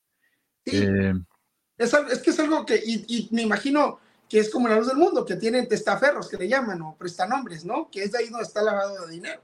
Uh -huh. No están, estos, estos, o sea, estas propiedades no están federalizadas, como le llaman en, en, en México, no están federalizadas, o sea, que están registradas ante la Secretaría de Gobernación como una, como una iglesia, digo, como propiedad de la iglesia, sino que son propiedades personales, ¿no? Por ejemplo, este templo que ahorita está, que estás viendo, no sé dónde sea, pero... Mexicali, dice. Ah, es de Mexicali. Me lo acaba de mandar Alex, sí. Ese es Mexicali, no sé qué colonia sea, pero, por ejemplo, ellos tienen, ese terreno en particular, lo tienen que federalizar, registrar ante la Secretaría de Gobernación como propiedad de la iglesia, porque todos los bienes de las iglesias son propiedad del gobierno pero a un ladito han de tener un terreno donde está la casa pastoral. Ese está en nombre de un particular, pero fue comprado y construido con el nombre, con el recurso de la iglesia. Claro. Porque ahí prácticamente claro. la mano de obra es gratuita. Ese, eh, el, el, el, templo ese que tiene en Guadalajara, Jalisco, pues fue hecha con, a través de la trata de personas y de la esclavitud moderna que generó Samuel Joaquín a través de la fe porque no les pagaban, o era un sueldo miserable para que pudieras mandar a tus casas. Digo, en particular, tengo mi papá que trabajaba en esa construcción de mi iglesia en Ensenada. Pues lo único que recibíamos cada domingo era un kilo de arroz, un kilo de frijol, unas latas, atún, cepillo de, digo, pasta de dientes, jabón, no productos perecederos. Y ya tú te la arreglabas para comer un arroz con pollo, ¿no? y mi mamá sí. tenía que generar esos recursos y es cuando yo empiezo pues prácticamente a trabajar desde los ocho años para poder complementar esa escasez de recursos porque mi papá estaba en la construcción y pues y era mi manera de cómo yo colaboraba con ellos ¿Sabes que en, en, los mormones dicen algo más o menos similar? Dicen, tienen que pagar los diezmos. Si, si tienen que elegir entre alimentar a la familia o pagar los diezmos, paguen el diezmo y si realmente necesitan, la iglesia les va a dar. Claro. Eh, o sea, pero luego cuando le va a pedir a la iglesia te hacen un, te hacen llenar formulario, te hacen, viste, hacen pasar por entrevistas, te la hacen complicada. Para eh, justificar los ingresos, ¿no? Acá en el mundo ni eso, ¿eh? Acá no tienen que comer, tú te las arreglas y dices, hermano, no tengo que comer. Y lo que hacen es, este, pues pídale a Dios y te mandan a hacer oración como si eso te va a dar de comer. Entonces la gente, sí, por lo menos los mormones te hacen llenar formularios y sí he escuchado de una persona que nos platicaba que hasta a veces te ayudan con la renta, temas así. Y entiendo que tienen que hacer ellos para eso, pues para justificar sus ingresos. Pero acá nada de eso, o sea, es trabajas, entregas y no hay nada de regreso a tu persona. No. No, por lo menos estos tienen estas administraciones y, y sé que, pues comparándolo, tienen tantas similitudes este grupo de, de, este tipo de grupos coercitivos por lo mismo, ¿no? Porque sí, sí. Tal como sectas. Como decía Tomás acá, parece que leyeran, un, que hubiera un manual, pero sí, son, son realmente tan similares. O sea, por eso vos me invitaste a una, a una charla con, con eh, Hassan, creo que se llama, que es el, el um, básicamente el, el, que desarrolló el modelo Byte. Ajá. Y, y el hecho de que él participó en una secta completamente diferente a la nuestra y hay tantas similitudes, nos dice que esto es realmente como un manual. ¿no? Sí, es un manual de, de, poder, ¿no? Porque, por ejemplo, la secta Moon también, eh, que él viene de los Moonies, la secta Moon, pues también tenía, por ejemplo, un equipo de fútbol. Hay una historia que, que escuché ahí con los herejes, este, de cómo una vez engañaron, porque son de Corea, engañaban a la gente y tenían un, un grupo de, de, un equipo de fútbol en Brasil. De los K-Pops de ahí vienen, ¿no? Eh, el, su, sus cultos iniciaban con, con, con, con, tipo guerra de bandas en algún momento, ¿no? Religiosas, este, y, y si te vas, hay diferentes grupos iguales. En México hay un lugar que se llama, hay una secta que se llama los Legionarios de Cristo, que es una ramificación de, de la Iglesia Católica, que fue muy señalada porque el líder de esa, de esa secta, pues era Marcial Maciel, y era un, un pederasta también, y y corría con toda impunidad. Si Juan Pablo II iba a México, pues quien lo recibía era este señor y así. Y ellos en, México, recuerdo muy bien, eh, generaron una como una caja de ahorros, una caja financiera de ahorros que se llamaba Compartamos Banco. Y este Compartamos Banco, pues era que tú, eh, vendes zapatos por catálogo y te decían, te presto 10 mil con una tasa de interés del 20%, pero no tienes que pagar en un mes. Entonces, esta persona le daban 10 mil pesos y para el fin de mes tenía que regresar 12. Claro. Y como eras, como, como eras tan constante, iban subiendo tu línea de crédito, pero en realidad lo hacían con las ofrendas y las aportaciones de la gente a la iglesia para hacer esos préstamos, ¿no? No dejando a un lado, no sé si con los mormones también tengan hospitales, escuelas, que, que, que es su manera de lavar ese dinero, ¿no? Uh -huh. Acá. Sí, Sí, y de hecho estábamos viendo acá que eh, en Canadá, por ejemplo, bueno, acá pueden pagar con cheque, con tarjeta de crédito, con lo que sea, porque eh, si la iglesia le pidiera a sus miembros que paguen efectivo, acá en Estados Unidos se meterían en problemas. O sea, pues acá, acá, acá, acá no les importa meterse en problemas. Claro, ¿eh? claro, claro. No, se meterían en un problema muy grande. Eh, más que nada con la, opinión pública, lo que a la iglesia le importa mucho. La iglesia ha cambiado mucha doctrina a causa de la, de la opinión pública. Eh, y, y, esto es lo que hemos trabajado, como te decía Manu. O sea, eh, hay, hay, un grupo de, somos un grupo de personas que todos somos eh, sobrevivientes de este culto y que de alguna u otra manera estamos señalando las, todas estas arbitrariedades, todos estos delitos que se cometen, cometen perdón, claro. en, en, y afectan a los miembros. Y esto también ha generado que ellos Inclusive, imagínate, cambiaron la, pro, la, protesta de bautismo, que le llaman. Cuando en la, en la, protesta de bautismo te decía que tú vas a creer en Jesucristo, en la Biblia, y que, por la, y que había una autoridad apostólica. Hoy ya no existe eso.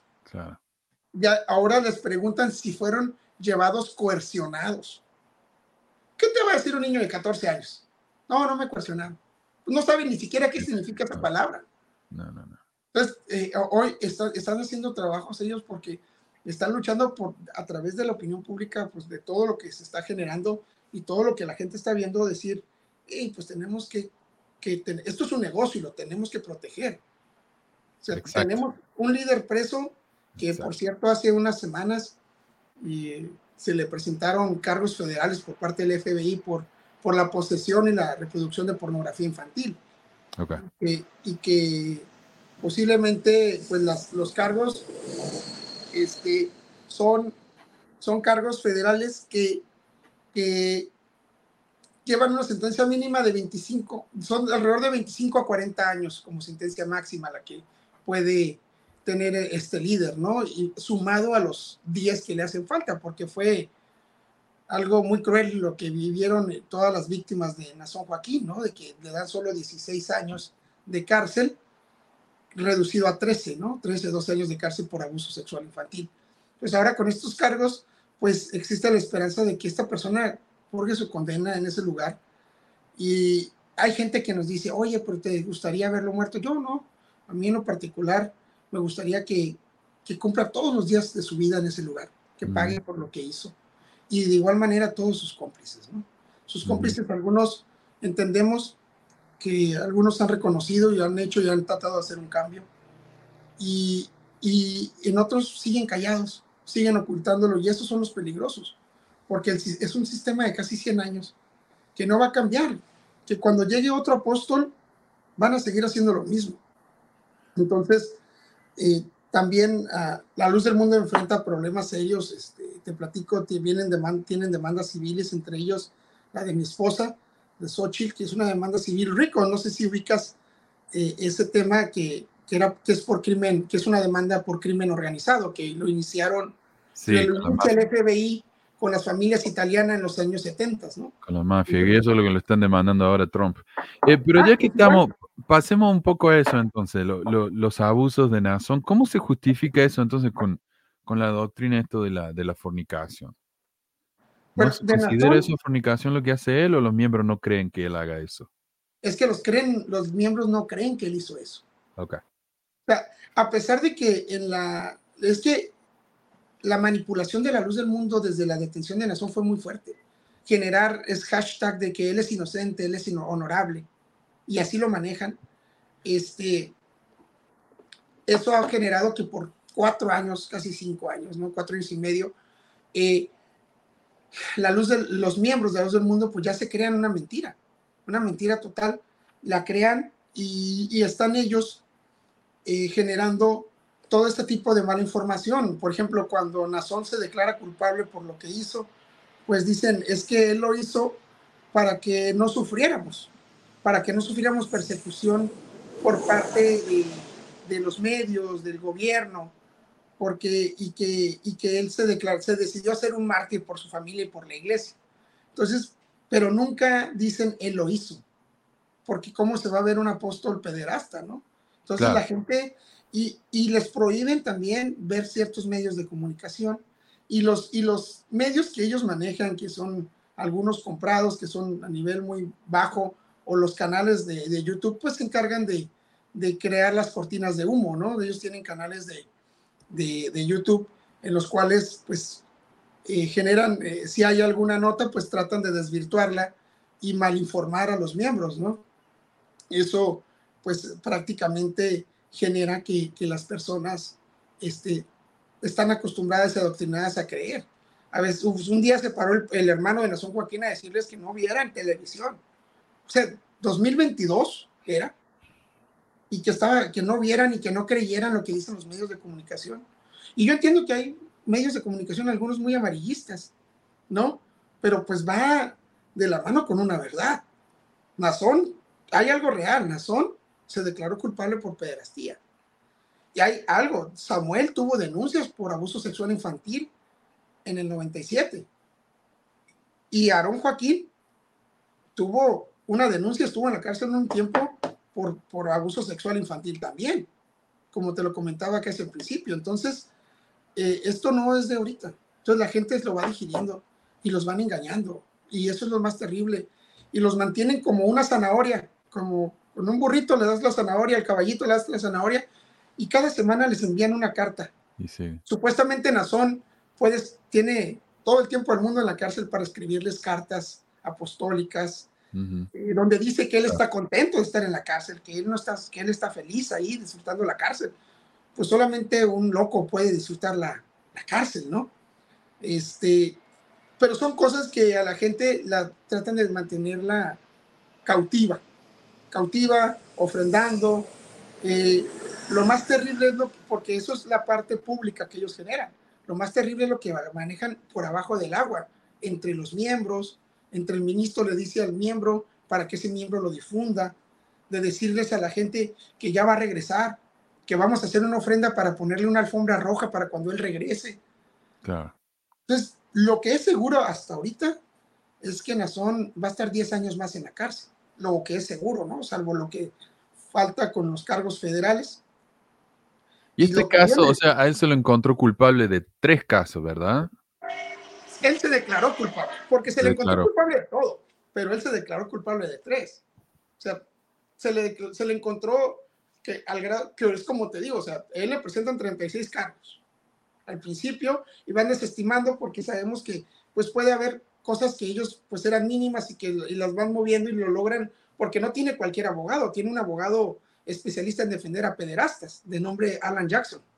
Y este, este personaje defendió a Weinstein, no sé si recuerdas de Weinstein, el del movimiento Me Too, sí, sí. de las artistas de Hollywood, defendió a Kevin Spacey de los abusos sexuales infantiles que tenía sobre jóvenes y otras personas. Pero al último eh, deciden hacer un, un, un acuerdo de culpabilidad. Entonces, la luz del mundo, ¿qué genera? dicen que, que él no es culpable, que él solo hizo un acuerdo. Pues digo, ¿quién en su sano juicio, con un abogado y con, el, y con la cartera abierta para pagar lo que sea, pues se declara culpable siendo inocente, ¿no? Solamente alguien que no está bien de sus facultades mentales haría algo así. Entonces, porque dicen que si no iba a ser una cadena perpetua la que iba a tener ahí. Sí, sí, no, eso, esos tratos son muy comunes o sea, bueno, yo los ayudo, me declaro culpable de esto, pero la pena es más breve. ¿Ustedes eso lo ven como una victoria, como un, no sé, como un fracaso? Para mí, 14 años, 16 años, por abusar a tantos chicos es un insulto, pero no sé cómo, cómo lo ven ustedes.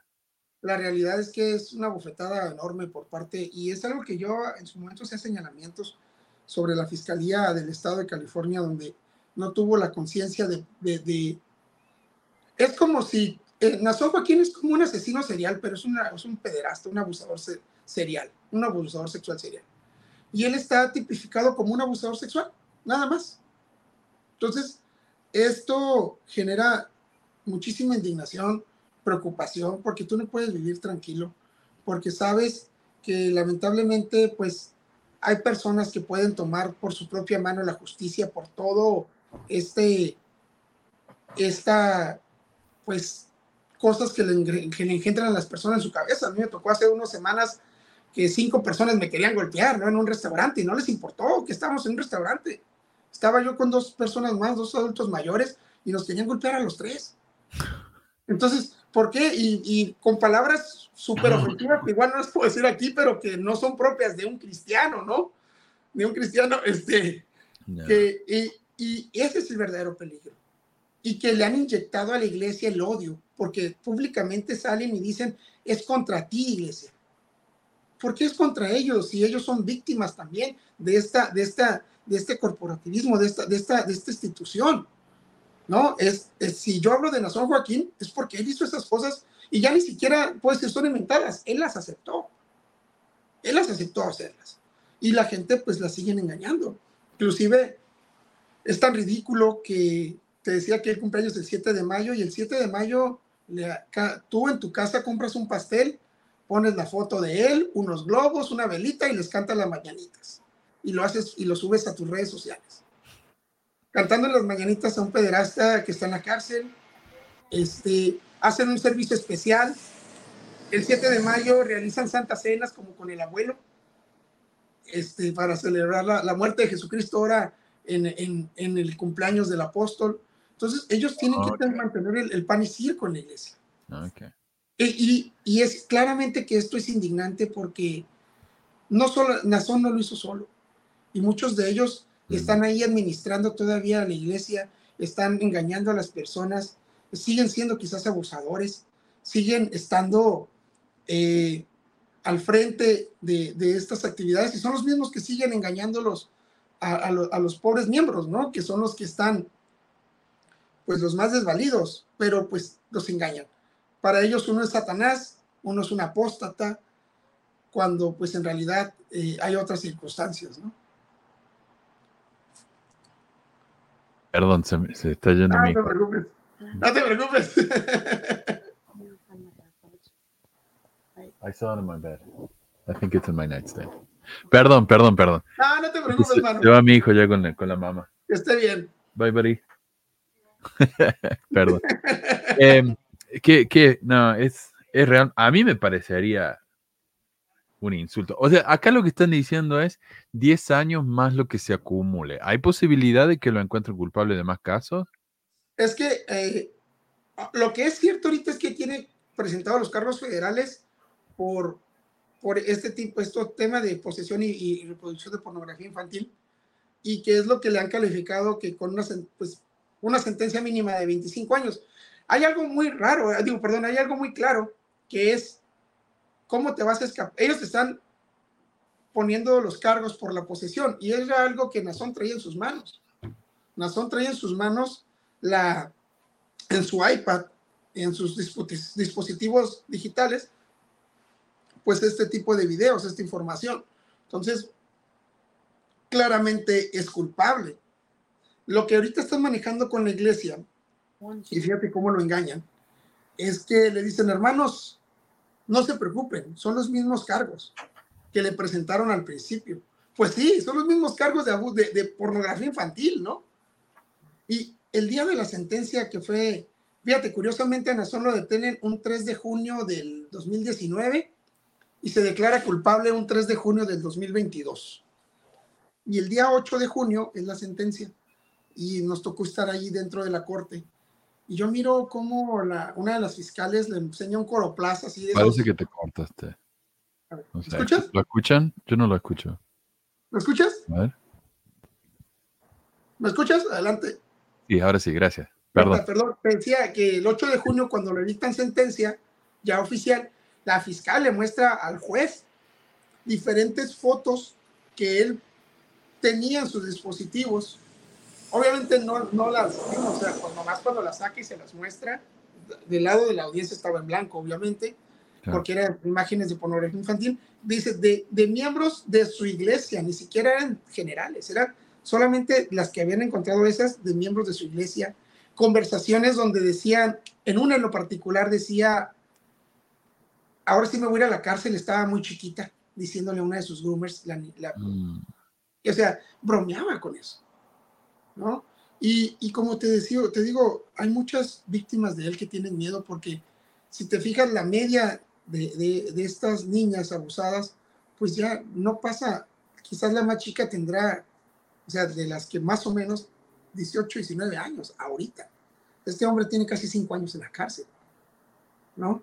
Y, este, y pues son muchachas, muchachos que están todavía bajo el techo de sus padres, que sus padres, muchos de ellos están atemorizados también, o otros tantos pues fueron parte de la captación y que ellos mismos los llevaron a sus hijos, o otros que, que saben lo que pasó pero que prefieren silenciarlo y quedarse callados porque, porque es, es, es una mentalidad de alguien de la luz del mundo. Yo prefiero que me den un balazo ahorita a hablar mal del apóstol de Dios.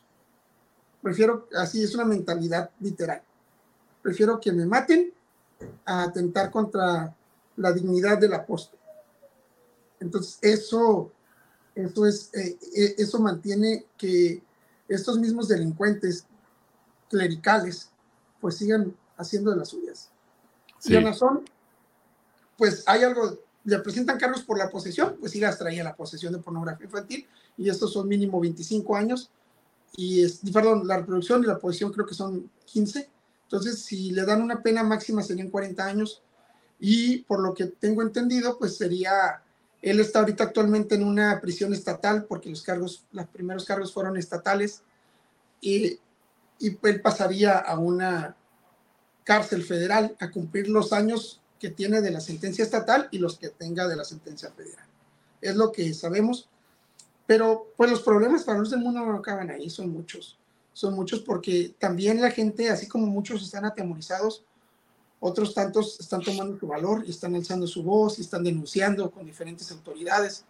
Eh, como te comentaba, pues quieras o no, hay gente hablando en México, aunque ha sido difícil y yo entiendo que mucha gente tiene miedo porque pues ahí tienen el mayor poder político, en México y en El Salvador. En El Salvador, Nazón era amigo, amigo del presidente Bukele, ¿no? Donde tienen este, diputados federales del mismo partido de Bukele que forman parte de, la luz del mundo. Entonces, eh, ahí es donde está su mayor poder político y, y, pues la gente tiene miedo de hablarlo. Este, aparte de que ellos tienen otras estrategias este, delincuenciales de cómo silenciar a las personas, ¿no? Y tienen una guardia, tienen una guardia que le manda. Muchísimo sí, Sí, eh, eh, ellos generaron, pues, un día me decían, oye, pero en pláticas, sí, pero ¿qué va a pasar? Le digo, mira, ¿tú sabes cómo actúa una mafia? Un, crimen, un, cartel de crimen organizado. Esos son los efectos que vas a ver. Porque esos son la luz del mundo. Oye, dime, ¿tiene, ¿tiene sicarios o tiene guardias propios, personales, que los adoctrinan?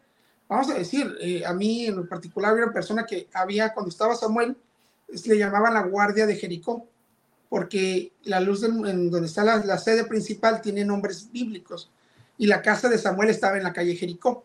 Entonces eran los guardias, los guaruras, que, que estaban muchos de ellos adiestrados con armas, este, pues para el manejo de armas, que había miembros de la Luz del Mundo que fueron este, militares y que, los, y que los adiestraron en esos temas y que cuando Nazón este, toma su poder, pues ya se olvidan de, llamarse. Samuel les daba un nombre que era como los Alde, en lugar de ser, llamarles Alde, se llamaban Jerem, el grupo Jerem.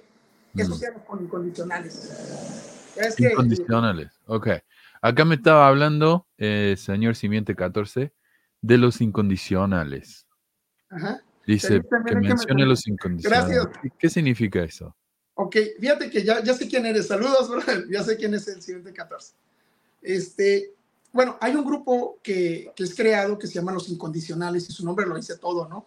Y en el tiempo de Samuel, eh, los incondicionales eran los ministros o los que aspiraban a ser obreros. Firmaban una carta de incondicionalidad y había otra parte que eran los incondicionales de voto que nacieron siendo incondicionales, como en un caso de mi esposa. Y cuando te casabas te convertías en un incondicional también, el esposo o la esposa de ese incondicional de voto. Mm. Entonces, pues su palabra lo dice todo, eres incondicional al apóstol. Cuando llegas a Nación Joaquín al poder, los incondicionales no solamente son los ministros de culto, sino, y lo dice en una entrevista a Rogelio Zamora, dice, ya no son solamente los ministros, son los profesionistas, los políticos, los, los, los estudiantes, los empresarios, todos son incondicionales al apóstol. Y en su mayoría, pues anteriormente, el ser incondicional, lamentablemente para las mujeres era el tema del abuso sexual. Era, mm. era entregar tu incondicionalidad al apóstol sexualmente. Eh, hoy en día, eh, por otros testimonios o personas que hemos conocido que han denunciado, pues la captación no era, eh, era más brusca con la San Joaquín con, platica mi esposa que pues con a ellas las adoctrinaban siempre pensando que en lugar de decir, hey, tú, quieres, tú deseas ser una princesa de Disney, todas las niñas desean ser princesa de Disney, ¿no? Habrá quien le guste ser la Cenicienta, habrá quien le guste ser Blancanieves, no sé. En la luz del mundo, dice esposa, tú no deseabas ser la Sirenita o, o la Cenicienta, tú deseabas ser Esther, tú deseabas ser otra mujer, otra princesa que llevó al pueblo de Israel a, al triunfo, vamos a decir. Y de esa manera ellos coercionaban a las niñas y las adoctrinaban desde chiquitas para ser preparadas en ser concubinas del apóstol. Eso pasaba con Samuel Joaquín y eso es lo que vivió mi esposa, el adoctrinamiento de esa manera. ¿Los padres saben estas cosas? En muchos casos sí, en muchos casos sí. Yo conozco padres de, de, de muchachas que son sobrevivientes que decían, no sabía eh, inclusive una persona en el juicio, una mamá de una John Doe, le dice que fue la única mamá que yo sé que desde el principio apoyó a su hija. y le dice, yo les decía una vez, este, yo mandaba a mi hija, yo no, yo, no, yo no permitía que mi hija fuera una pijamada con amigos, yo no permitía estar a mi hija sola, pero sin saber le estaba mandando y le estaba llevando a su abusador. Muchas madres no saben, pero hay otras madres que sí saben que se silencian. Y lo peor es que hay muchas otras que sí llevan, ellas llevan a sus propios hijos.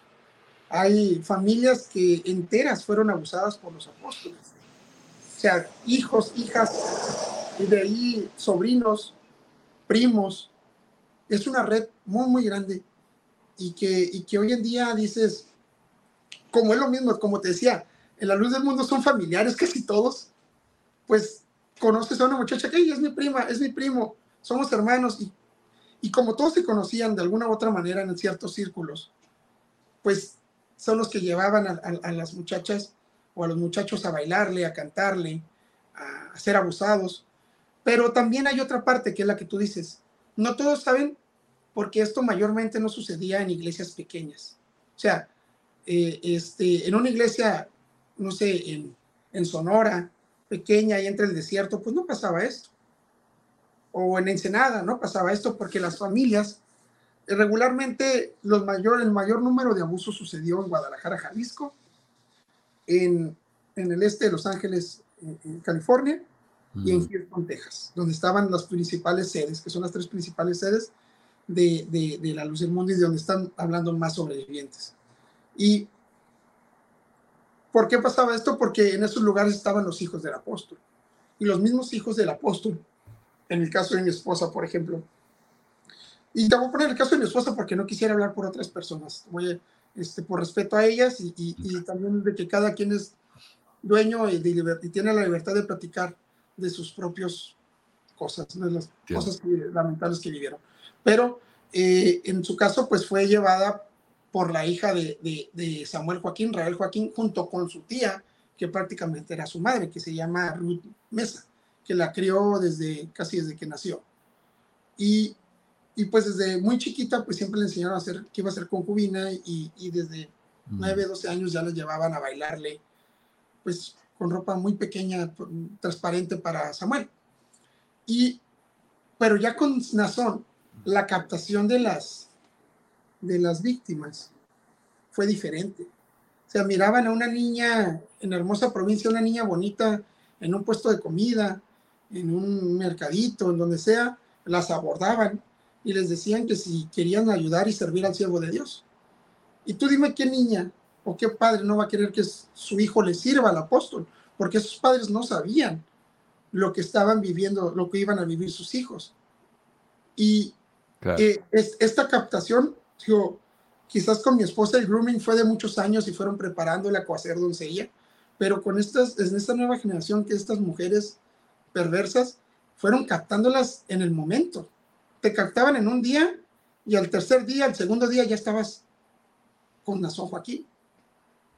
Y eso es, eh, eh, ahí es donde, donde fue evolucionando un poco más la perversión y que al final de cuentas fue su principal caída.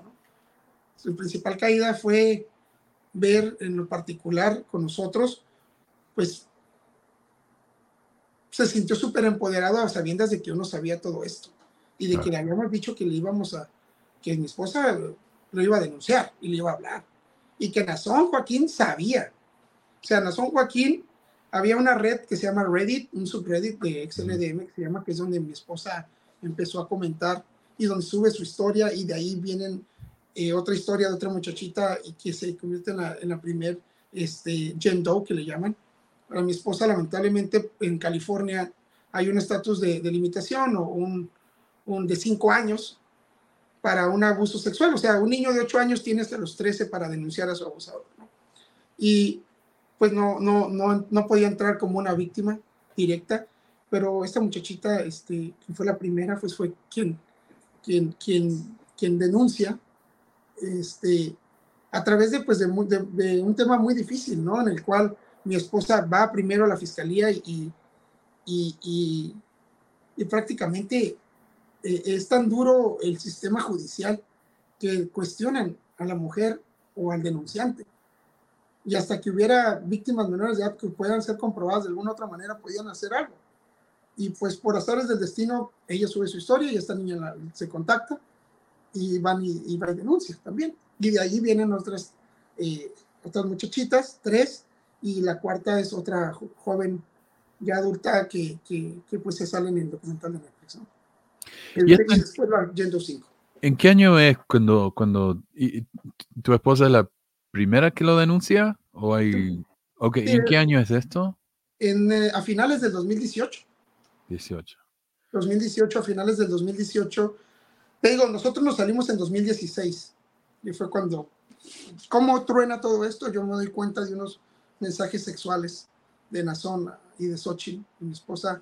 Pues a final de cuentas hay un entendido, ¿no? Eh, es el apóstol y lo tienes que complacer.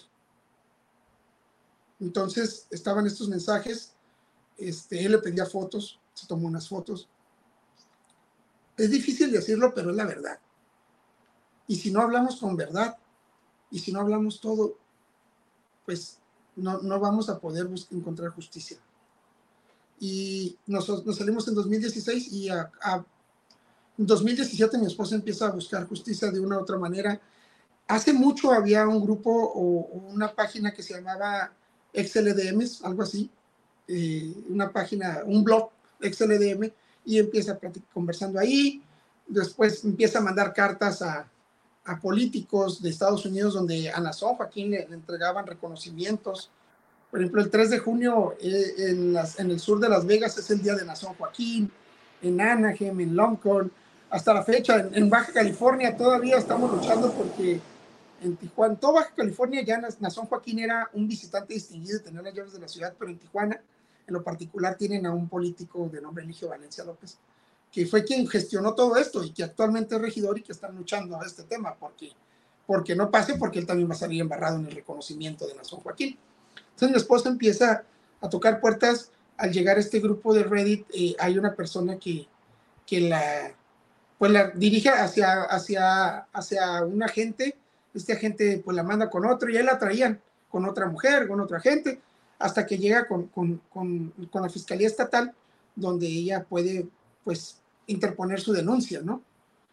Y es cuando pasa lo otro que te había comentado, ¿no? Este, ella sube a, esta red social de Reddit, que no, yo no, este, fue útil, o es útil para que también, para que muchas otras personas, eh, eh, pues externen lo que viven. Lamentablemente, por el miedo, hay gente que en esas páginas externan todo lo que están viendo y viviendo o que vivieron, pero lamentablemente no lo denuncian por temor. Entonces, de nada sirve poder eh, entablar esa denuncia o, hacer ese posicionamiento o decir lo que está pasando cuando no está yendo a las autoridades. Eso es lo importante. Y, y, lo bueno es que, pues, de ahí este, te voy a regresar un poquito, presenta la denuncia en el finales del 18, luego llegan los demás denunciantes y en junio del 2019 lo, lo detienen. O sea, ¿qué te estoy hablando? ¿Siete, ocho meses? Y detienen a Nazón ¿Qué tanto, qué tanto Nazón tenía aportando con él que le asignan la fianza más alta en la historia de California? 90 millones de dólares de fianza. Solamente Epstein, Epstein con cargos federales tuvo 100 millones de dólares. Y es donde tú dices hace rato, está la bofetada, está el dolor, la indignación, claro, porque la fiscalía, el juez, sabían todos lo que, los delitos que había cometido Nazón Joaquín. O sea, imagínate, ¿Cuántos años de cárcel te dan por tener una ID falsa? Porque Nazón Joaquín traía dos identificaciones. O sea, ni eso, o sea, cosas que, que dices, este es un cargo que le quitaron, ¿no? Trae una, o sea, y la gente, y la luz del mundo grita y dice, no, este, quitaron todos estos cargos y ahora pasa esto, pero la gente está denunciando y algunos sí están hablándolo. Y un tema de estos, pues, es lo del FBI. Este, hace alrededor de hace tres años, Xochitl se acercó y hubo personas que nos ayudaron para poder hablar con el FBI y hoy vemos el resultado de, de estos cargos y también de igual manera con HSI. Ante, ante Homeland Security, pues hay muchos sobrevivientes del mundo que ya también están hablando. Eso es, lo que eso es lo que nos preguntaba Joran. Quisiera preguntar más, para más adelante, el, el, asunto de las nuevas investigaciones del FBI en contra de Nason. ¿Cómo va ese proceso? Creo que ya nos contaste, ¿no? Sí, pues prácticamente, mira, no ha habido algún cambio, solamente se, le presentaron los cargos y, no sé y, este, cómo, cómo vaya a pasar, pero en cuanto estemos al tanto, porque a fin de cuentas son cosas públicas, eh, se lo comparto a él, aquí a Jorge. Y, y de igual manera, te digo, en HSI también la gente está denunciando y es una bolita de nieve que, que la fortaleza de unos dará fortaleza a otros y que habrá, hay quienes denuncian que tienen temor, denunciaron y ahora están fortaleciendo a sus, a sus cercanos para que puedan hacer lo, correcto. Porque, ¿Por qué digo lo correcto? Porque es la única manera de, poder obtener una justicia real, denunciando. Porque, pues sí, ciertamente eh, los medios como estos o los medios de comunicación comunes, este, pues sirven para exponer, pero donde debemos de llegar es a las autoridades. Exacto. Y confiar en ellas. A final de cuentas, hay gente que dice, si no hacen nada, pues de ti no quedó. ¿no? Tú fuiste, hiciste lo correcto y hablaste y alzaste tu voz. Entonces, este, estas son cosas que, que están evolucionando, que es prácticamente pues una bola de nieve que ver que siendo, pero que va tomando fuerza con los, con los sobrevivientes de, este culto, que fuimos en la luz del mundo. Entendemos que hay muchos que se van a quedar ahí. Y ni modo, es una decisión personal. Y pero, y, que, y como los platicaba Hassan, ¿no? O sea, no puedes. Tienes que, son, son los, los métodos de cómo hablarle a una persona que está dentro de un, de un culto como este tipo y pues saber cómo hablarles es lo más importante, saber cómo expresar. y, y, sí, pues a veces el hate es muy duro por, como te comento, no sé, habrá alrededor de unos 10, 15 canales de miembros de la luz del mundo que en lo particular hay dos que pues se ve claramente cómo están dirigidos por la, por la iglesia. Se ve, eh, ellos tienen, como te decía, una empresa de comunicaciones que se llama Casa Cultural Berea, este, que es donde generaban pues todos estos tipos de ingresos, ¿no? Eh, donde intentaron eh, crear como una marca registrada la imagen de Nazón Joaquín, donde estos himnarios que te platicaba, la Biblia, los llaveros, los, todos los souvenirs, cuadros, Biblia, llaveros, himnarios, este, pósters, eh, todo, chalinas. El, el, negocio de las chalinas es tremendo. O sea, en la luz del mundo la mujer, el hombre y la mujer, los hombres se sientan de un lado y las mujeres de otro. Y la mujer debe ir con un, con un velo. Por eso es que también el documental de HBO se llama Quitando el velo, ¿no? Un velo. Este, porque el velo es lo más, es, eh, para la mujer, es lo más importante dentro de entregar. O sea, Tú no puedes orar sin un velo en la cabeza, no puedes, este, porque te enseñaban que tú le tenías que dar gracias a Dios cada vez que comías o cada vez que te vas a arrodillar para, para hacer una oración, pues tenías que tener el velo como mujer. Entonces, hay unas chalinas españolas que, ha sido el principal negocio de una de las hermanas de Nación Joaquín. Las compran en España 5 dólares y venden y te la venden en Guadalajara 30, ¿no? y, son, algunas ya venían hasta con el logo de Nazón Joaquín y son las que la gente compraba. Corbatas con el logo de Nazón Joaquín, pines con el logo de Nazón Joaquín, ah, pero hay algunos pines que solamente a los incondicionales les entregan. Y uno de ellos, eh, fíjate, por mencionarte al diputado Hambre de Almaguer, el día que toma posesión en el, en el Congreso, lleva el pin del Congreso de México y lleva el pin de Nazón Joaquín arriba. Wow y publica por, por mi pueblo y por México. Entonces, cuando ellos hablan de su pueblo, se hablan de la luz del mundo. Ellos están para, para esto, entonces llegan. E, esto te deja muy claro y para ese entonces, pues ya Nazón Joaquín, pues ya estaba detenido, ¿no? Un diputado que, que dice ser, eh, que Nazón es inocente, todos estos tipos de personajes. Y, y, hay algo que, en la luz del mundo, que, que ellos han tratado de jugar en el tema político la ley de asuntos religiosos te pide pues que registres a tus, a tus ministros de culto. Y lo que ha hecho la luz del mundo es que muchos de ellos no están registrados. Por lo tanto, ellos creen que pueden burlar la ley. Y esto ha generado que algunos ministros de culto sean candidatos. Pero la ley es bien clara, dice que no ocupas estar registrado desde el momento que administras un culto y que eres representante de, la misma institución, pues ya eres un ministro de culto. ¿Y qué han hecho? Ahora generan otra estrategia, ponen a las esposas de los ministros. Porque ahorita en la política, la equidad de género va primero que, que, los hombres, ¿no? Debe haber 50-50. Entonces, su estrategia ahorita es posicionar mujeres. Y, y, una de ellas, pues, entendemos que dentro de la administración de la luz del mundo, eh, el que administra una iglesia en una ciudad es el hombre, pero el que administra a las mujeres es la mujer si hay un problema de mujeres, vamos a llamarlo así, porque son demasiado este, misóginos.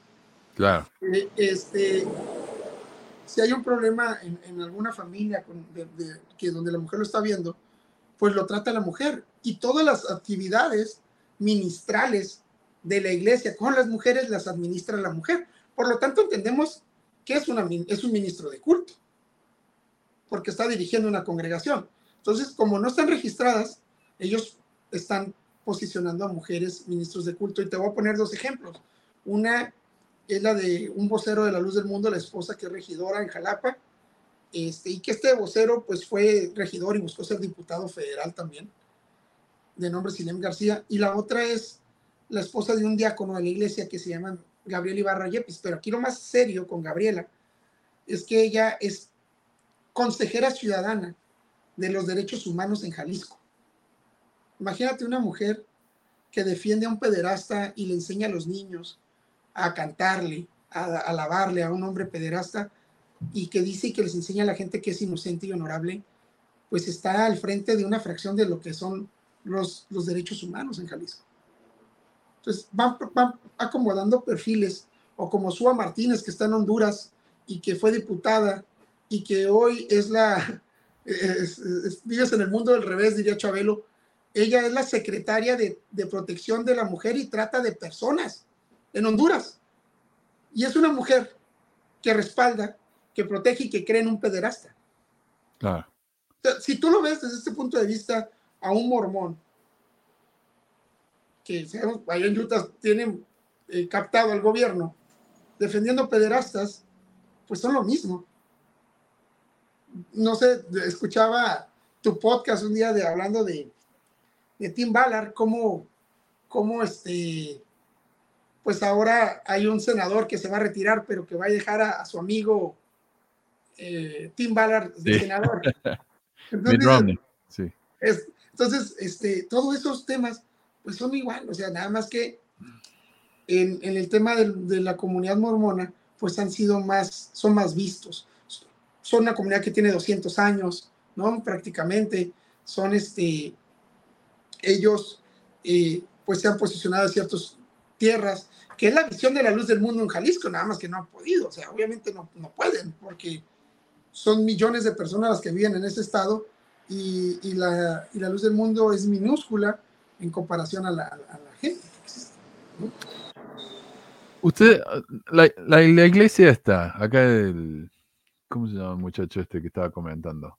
Él decía que Simiente Santa, dice, nunca han habido, nunca han sido 5 millones ni en sus mejores tiempos. En México hay o había en 2020 189 miembros. A la iglesia también le interesa tanto los números, los mormones se la pasan hablando de los números, los números están infladísimos. ¿Cuánta gente con los mormones? ¿Cuánto? Es que... Dicen que hay 17 millones, pero activo debe ser un cuarto o menos.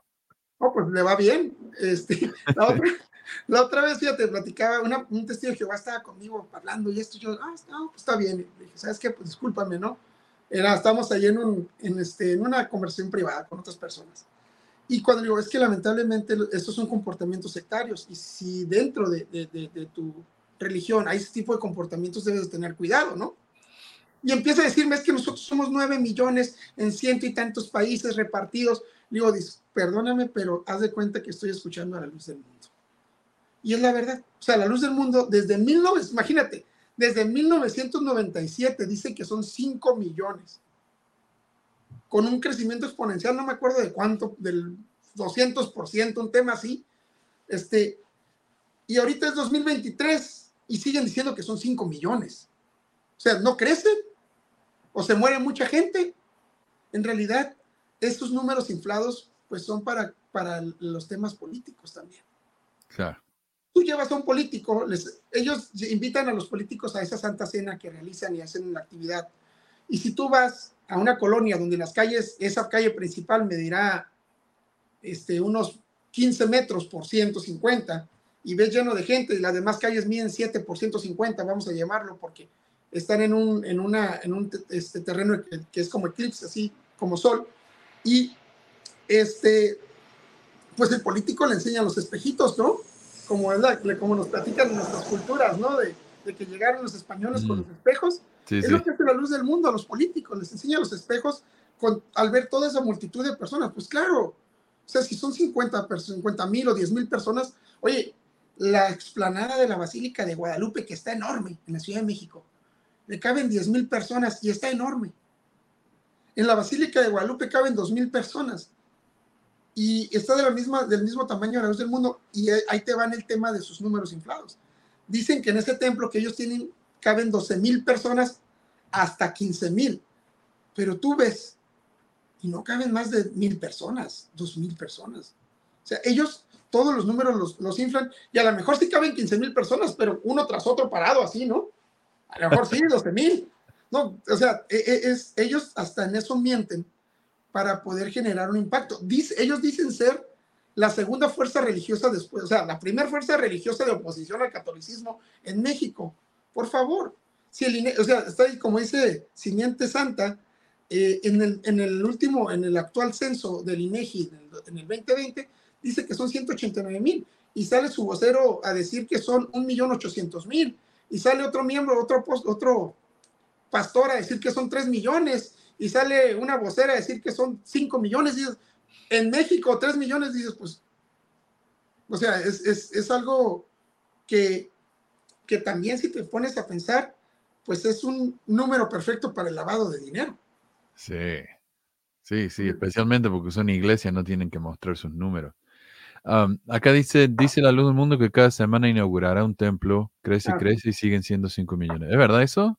Sí, una vez que hacían un discurso donde sacaron números, o sea, ni, ni McDonald's abre tantas sucursales como la luz del mundo.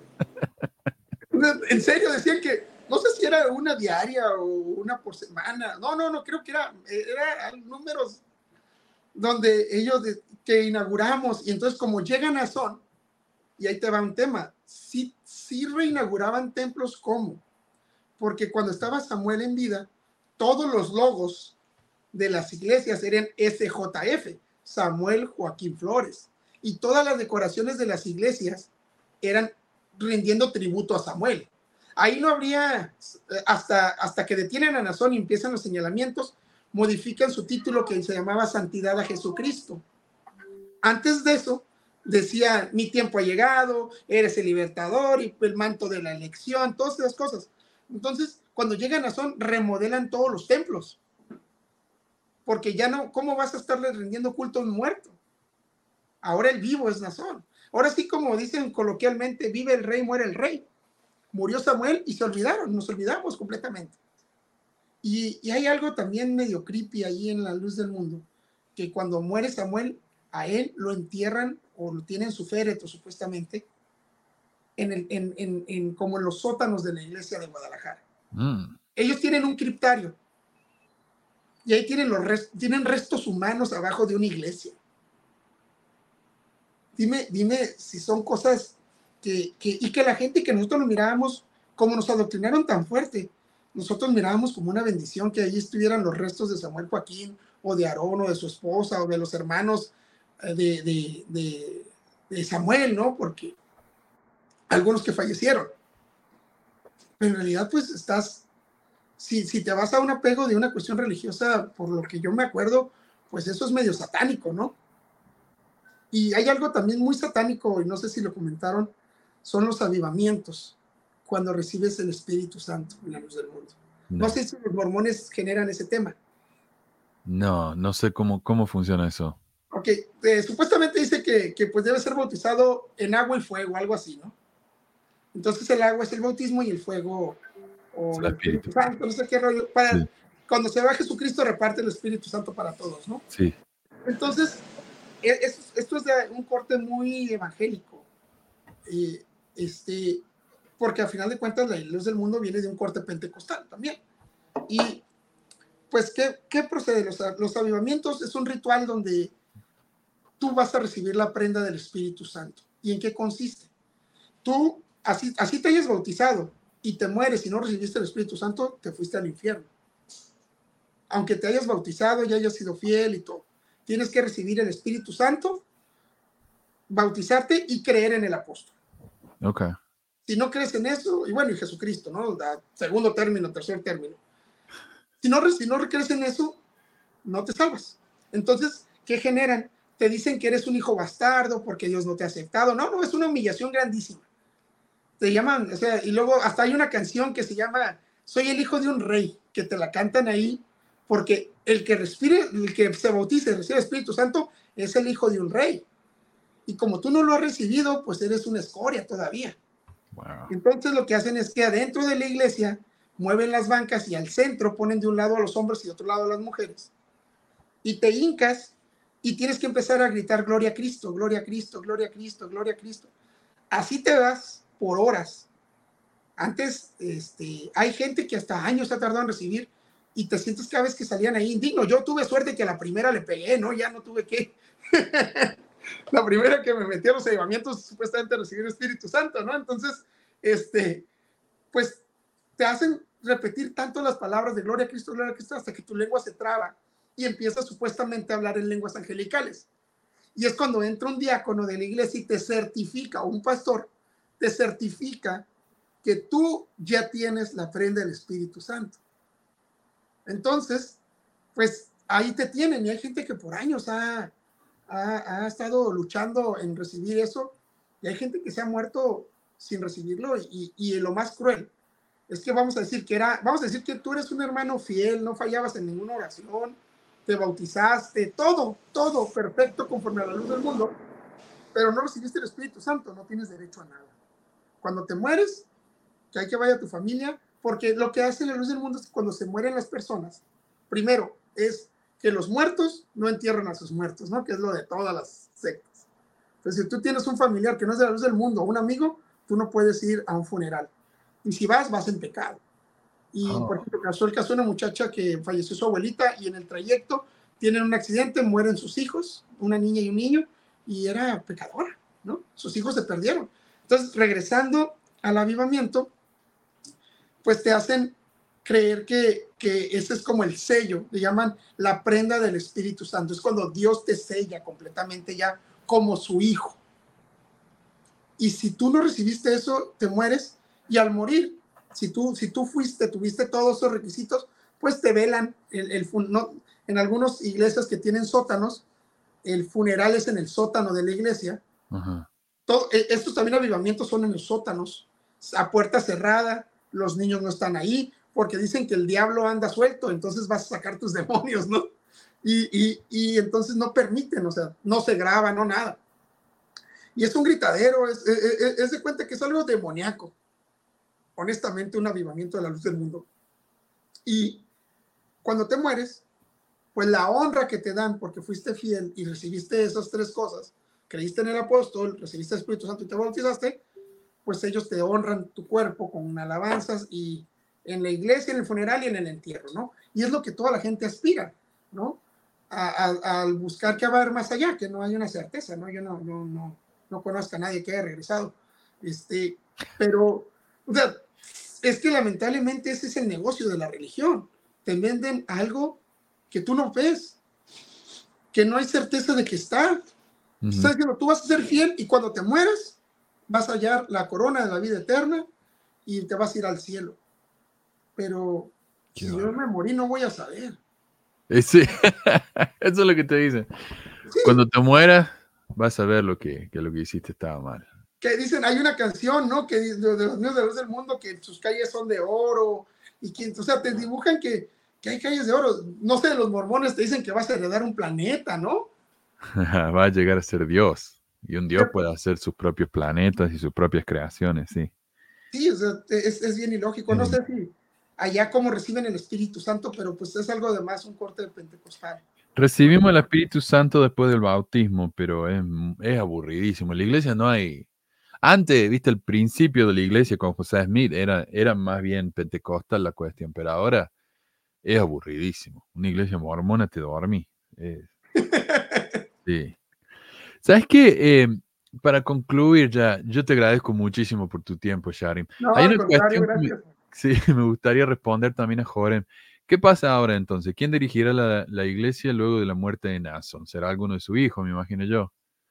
Mira, pues eh, cuando Nazón ya no está en este, o sea, Nazón va a ser el apóstol hasta el último día de su vida.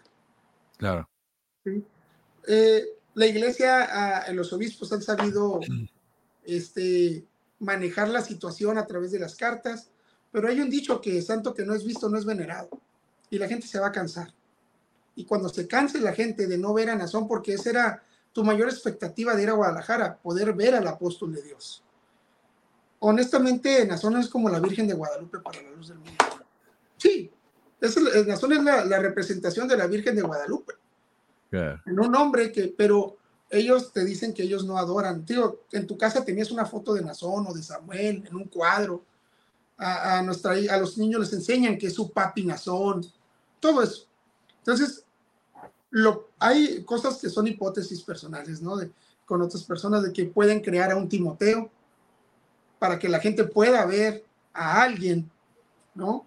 Que ellos puedan ver a, que esa persona, ese tipo Timoteo, este, recibe las, las, este, eh, como las, pues el mensaje de Nazón para ellos. Otro tema es que, pues es un, vemos claramente que es algo de linajes, ¿no? Ellos llamaban que el apellido Joaquín era de un linaje santo, su linaje apostólico. Pues lo más probable es que pueda ser su hijo, eh, que es de nombre Adoraín Joaquín, porque él tiene dos hijas y un hijo, entonces eh, probablemente sea Adoraín. Pero fíjate, vamos partiendo de ahí. Un apóstol de la luz del mundo, y te lo van a justificar. Pues obviamente en la luz del mundo no bebes alcohol, no tomas drogas, no, todo eso no es permitido, ¿no? pero pues el hijo tiene dos DUIs en Estados Unidos, ¿no? Por, por, por, estar bajo la influencia, no sé si de drogas o alcohol. Sé por personas que le gusta otro tipo de, de nervantes, pero, eh, y, y, que me lo han dicho las personas que lo conocen, este, pero es, es, si lo partes desde un plano personal, independiente, él es dueño de hacer lo que él quiera. Claro. Pero si estás en esa religión no eres dueño de hacer lo que tú quieras. Entonces, eh, lo probable, lo más probable es que llegue el hijo, que la gente va a ser difícil que algunos para aceptarlo porque van a decir como otro a Joaquín. Ah, hay gente que todavía cree, o más bien hay gente que no cree y que sigue ahí por cuestiones familiares y que quizás la llegada de esta persona genere que ellos se salgan, porque es un muchacho creo que tiene 30 años ahorita y este, y la otra es que pueda pasar como los mormones, que subdividan la religión, ¿no? Ya es que está subdividida con los mormones mm. eh, en los 12, a lo mejor lo pueden subdividir con, con los obispos, que en, de alguna manera eh, ya están subdivididos, ¿no? Hay, hay obispos o pastores jurisdiccionales eh, en Europa, hay, y, y, hay otros en parte de Estados Unidos, en la zona norte de México, en el sur, en el centro, en El Salvador, ya están subdivididos, pero que vayan a repartirse la iglesia. Esa es una, pues son teorías que la gente cree o que piensa o que pensamos, pero lo más certero, conforme a lo que ya se ha visto a venir, es que el hijo sea el, sucesor, el hijo Adoraín Joaquín. Y puede ser su Timoteo, ¿no? Que supuestamente son desde la cárcel, desde sus prisiones, como él dice, eh, dirige al pueblo a través de su hijo. Y lo intentaron hacer, fíjate, ¿eh? Cuando detienen a Nazón Joaquín en junio del 19, tienen su primer Santa Cena sin el apóstol, el apóstol en la cárcel, y ponen al hijo a dirigir la Santa Cena. Y pues, pues es un muchacho que, que no le importa la religión, que es un muchacho que está en otro mundo, y que, y pues, pues fue gris completamente, y vieron que no prendió, pues ya desde ahí ya no, ya no hace, no ha tenido ninguna reaparición, ¿no? Lo tienen guardado este, preparándolo, vamos a llamarlo así, para que no quede evidenciado. Entonces, es muy incierto el futuro de la luz del mundo, porque pues la, la cadena de mentiras va a crecer y en ellos y, el, y, la gente va a ir poco a poco abriendo sus ojos. Sabemos que, nunca la vas a destruir, nunca, porque son instituciones muy grandes, pero sabes que dejaste un granito de arena en lucharlo también hay algo bueno que dentro de lo que hacemos todos los sobrevivientes es que con que cambien las formas, pues ya, ya diste un paso. Para que otro niño no sufra lo que yo sufrí, lo que sufrió mi esposo, lo que sufrió otra persona, que otra, otra mujer no sufra lo que se ha sufrido por décadas a través de estas personas. Y si eso es así, pues adelante, yo tengo ahí, ahí, está, ahí sigue mi mamá, mis hermanos, ¿no? Ahí siguen ellos y pues ahí van, a, ahí van a estar sus hijos. Y, y pues sería muy doloroso ver que esto no cambia y que ellos siguen sufriendo. Sí. Dices, no estás en su plano de vida, ni modo, este, hay que sanar, hay que sanar, eso sí lo puedo decir, hay que, debemos trabajar en sanar esto, en nuestro, nuestra mente, nuestro cuerpo de una u otra manera. Hay gente que critica que si yo, por ejemplo, me gusta fumarme de vez en cuando un cigarro o tomar una cerveza, pero eso es muy personal. Hay gente que te critica porque fumas, porque tomas. Es una decisión personal. Claro. Y eso no me hace ni más buena, ni, ni mejor, ni peor persona. ¿no? Entonces, eh, lo que te hace en peor persona es juzgarte, juzgar a la persona que es gay, juzgar a la persona que, que, que toma decisiones personales de, ponerse un tatuaje, que son, cada quien es libre de hacer lo que guste cuando no estás captado en un grupo coercitivo. Y si tus decisiones no afectan a terceros, no hay por qué detenerlo. Y es una manera de pensar personal. Yo sé que no me lo has preguntado, pero en la cuestión religiosa o, o espiritual no tengo ninguna. Creo que es parte de, un sana- de una sanación personal donde yo tengo que en su momento eh, saber, entenderlo. Y lo, lo digo yo solo porque, porque pueden venir críticas. Y yo lo que único que digo es, tú eres libre de hacer lo que tú quieras. Y eso te va a dar la libertad. Y si tú quieres regresar a una religión, adelante. Yo te voy a decir, a veces nosotros pues platicamos con nuestra hija y nuestra hija ve, tiene 11 añitos.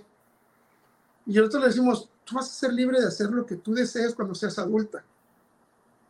Inclusive si mi hija un día, porque de ella decide ir a la luz del mundo como miembro, lo único que yo le voy a decir a mi hija es, tú sabes lo que pasa ahí. Cuídate Sí. y sigue adelante. Aquí va a estar tu papá, aquí va a estar tu mamá.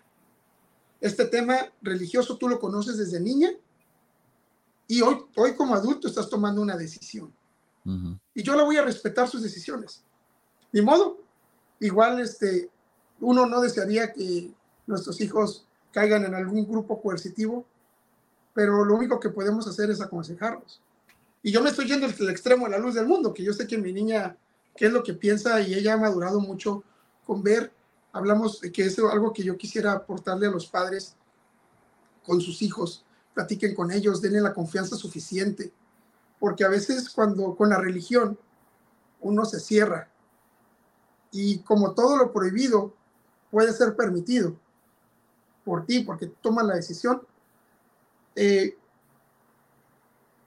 los niños a veces cuando tú los captas y los cierras en una mano y no lo dejas volar o no lo dejas eh, hacer lo que ellos piensan que está bien y tú los aconsejas, es, se te van a ir Ujú. y no te van a tener la confianza. Ujú. Sí, o sea, dale un consejo a tu hijo. Eso, eso, eso es lo único que uno les puede, les puede heredar realmente, la educación y los consejos. Y si yo le digo a mi hija, hey, mi hija, pues no te vayas para allá porque te vas a caer en el pozo, es porque yo ya me caí. Y de esa manera tratamos de hablar con ella.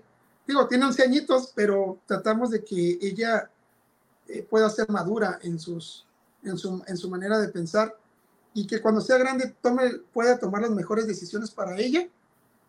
Y si toma las, una mala decisión, pueda saber cómo arreglarlo y que sepa que sus padres van a estar ahí para apoyarla, Exacto. para ayudarle a, a- a arreglar esa mala decisión. Porque sabemos que una maldición trae una mala, un mal resultado, ¿no? Entonces, Es que cuando uno está en la iglesia, eh, como que la marca del éxito es si el hijo o la hija es un buen miembro de la iglesia. Y cuando uno está afuera, eh, esa, eso ya no existe. O sea, uno lo puede amar al hijo por más que sea lo que sea, es nuestro hijo y lo amamos, ¿no? Le vamos a enseñar lo correcto. Y yo me acuerdo que muchas veces, cuando yo me fui de la iglesia, juzgaba tanto, ¿no? Antes yo a, a la familia, por ejemplo, de mi ex, la familia política de ella. No sé. Em, mira, pucha, la, la, la madrastra tiene tantos hijos y tan todo inactivo de la iglesia, y se han ido, es un fracaso. Y luego cuando uno se va, dice, no, la verdad que estos chicos son, son excelentes personas. Fuera del hecho de que ya no van a la iglesia, son excelentes personas. Y Sí. se te abre el mundo, la verdad. Sí. sí, y, a veces dicen, ¿por qué se puso? No sé si en los mormones, imagino que no está permitido hacerse un tatuaje. Por ejemplo, Mm, yo, yo tengo la libertad de ponerme un tatuaje cuando quiera. no lo he decidido, ¿no? Quizás nunca me lo ponga, quizás sí me pongo, me pongo en tatuaje, pero es una decisión personal. Exacto. A mí no me gusta quizás tener algún arete o hacerme alguna perforación. No, eso es lo que no me gusta. Pero si un día me agrada, lo voy a hacer, ¿no? Es, y, y, y no por eso soy más o menos personas, eh, que es un tema también, y quiero regresar a esto, eh, en este tipo de grupos, eh, pues el, el, ser gay es, es muy marcado y es muy denigrante hacia las personas que son gays y que las y que denigrantes hacia ellas, hacia sus personas, porque te enseñaron con un libro de hace miles de años, ¿no? Uh -huh. Y con un libro de, de que, que y con ideologías que son de miles de años atrás, cuando en lugar de, de, de ayudarle a la persona en entender qué es lo que siente y lo que quiere, pues lo reprimes. Y viven en represión. Hace poquito estábamos viendo una película eh, que te la recomiendo, ay, se me olvidó el nombre. Es una que, que los productores ejecutivos son Barack y Michelle Obama, de la segregación negra. Está oh. muy bueno, no me acuerdo si está en HBO. Y, y, ahí te lo comparto. Y, y, y en el, pues sabemos que cuando el tema de la segregación, pues los grupos eh, religiosos eh, de la comunidad este, afroamer afroamericana, pues eh, involucraban, se involucraban mucho, pero había uno en lo particular que había un joven que estaba casado con una muchacha y que el papá era el, líder de una religión y que estaba en el movimiento y era gay y vivía reprimido. Y dices, no puedes hacerlo. Y si, y, y la religión, honestamente, yo creo, hay religiones como la luz del mundo ahora supuestamente son progresistas que aceptan a la comunidad gay, pero dicen que cada quien como se sienta, este, pues en realidad son mentiras porque sus bases son diferentes. Nada más lo hacen para captar a las personas. Y, y, y, en este, y en este tema te puedo decir, o sea, debemos de saber respetar a los seres humanos como son y lo que quieran ser. No, no, no, no. Esa mera. Está buenísima la película, ¿eh? Habla de cuando hicieron eh, una manifestación, una marcha pacífica la comunidad afroamericana en Estados Unidos y se juntaron 250 mil personas en Washington. Y quien lo convoca es esta persona. Y, con el apoyo de Luther King y diferentes eh, miembros de las comunidades eh, afroamericanas. Entonces, este, sobre este tema digo, y aquí ves un tema racial y de género, porque como a pesar de la segregación, la comunidad afroamericana no aceptaba darle una posición a la mujer y una posición a la comunidad gay dentro. O sea, son temas que, que, están luchando y que se han luchado y que con esto quisiera pues concluir este las, la, los movimientos o las, las evoluciones del mundo se han dado por años trabajando. Algún día fueron la segregación este, racial, otros días ya la segregación este, de género, ahora el feminicidio, uh -huh. diferentes tipos de, de, de, segregaciones que han generado o, o, de, o, de, abusos que se han generado al ser humano. Pero no estamos dando cuenta que la segregación o que el mayor peligro ahorita es una religión. Con respeto a las personas que tienen una religión, yo nada más lo que quisiera agregar es, ten cuidado, analiza cuáles son los comportamientos de tu líder, analiza cuál es el comportamiento de la iglesia, y yo creo que más temprano que tarde va a llegar un movimiento en el que todos debemos luchar juntos porque este tipo de grupos coercitivos uh -huh. no sigan viviendo en toda impunidad. Espero que estamos sí. trabajando en, en, hay una ley, una nueva ley de, de, trata de personas en México y este estamos trabajando con algunos diputados para, para apoyar porque se habla de trata de personas pero no tocan en los grupos coercitivos porque ningún político se quiere meter en contra de la religión. Y no es estar en contra, simplemente es proteger a, a los ciudadanos. Entonces, eh, es, tengamos cuidado y veamos las conductas. Y si, es, y si hay algo que te están obligando a hacer y no lo sientes hacer, no lo hagas. Dios, si, si Dios es todo amor, no va a permitir que sufras. Porque claro. hay gente que te dice, viniste a sufrir. No, pues entonces, ¿para qué vine? Si Dios me creó para que es la, la, creencia, ¿no? Este, la, la, creencia creacionaria, que Dios te creó pues para traer, o sea, pues aquí vengo a sufrir, a lo mejor no hubiera nacido. Sí. ¿Sabes qué? Ah, quería compartir como para terminar algunas de las similitudes que encontré de lo que me contaste. Por ejemplo, me decís que la iglesia se enfoca en gente de pocos recursos y hoy en la iglesia mormona es lo único que le queda. Está creciendo en África y nada más.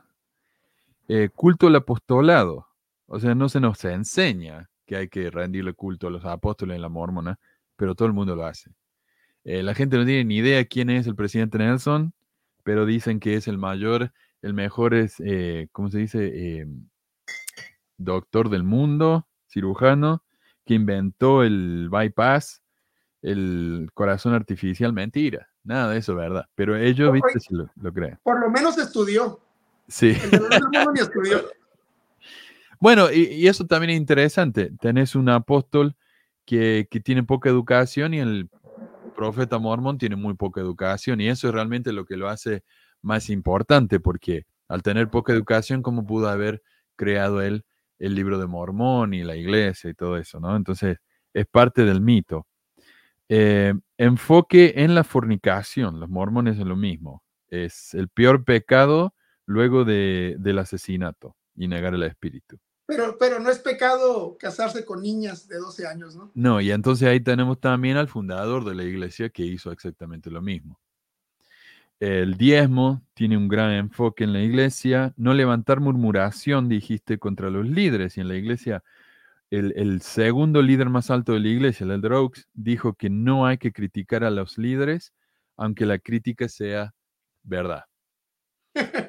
Eh, a los misioneros los llaman batallones y en la iglesia tenemos canciones en las que decimos que vamos a luchar por Dios, eh, somos soldados, eh, ¿Qué más? Las mujeres se las separa de los hombres. En la iglesia no se hace eso los domingos, pero sí en el templo.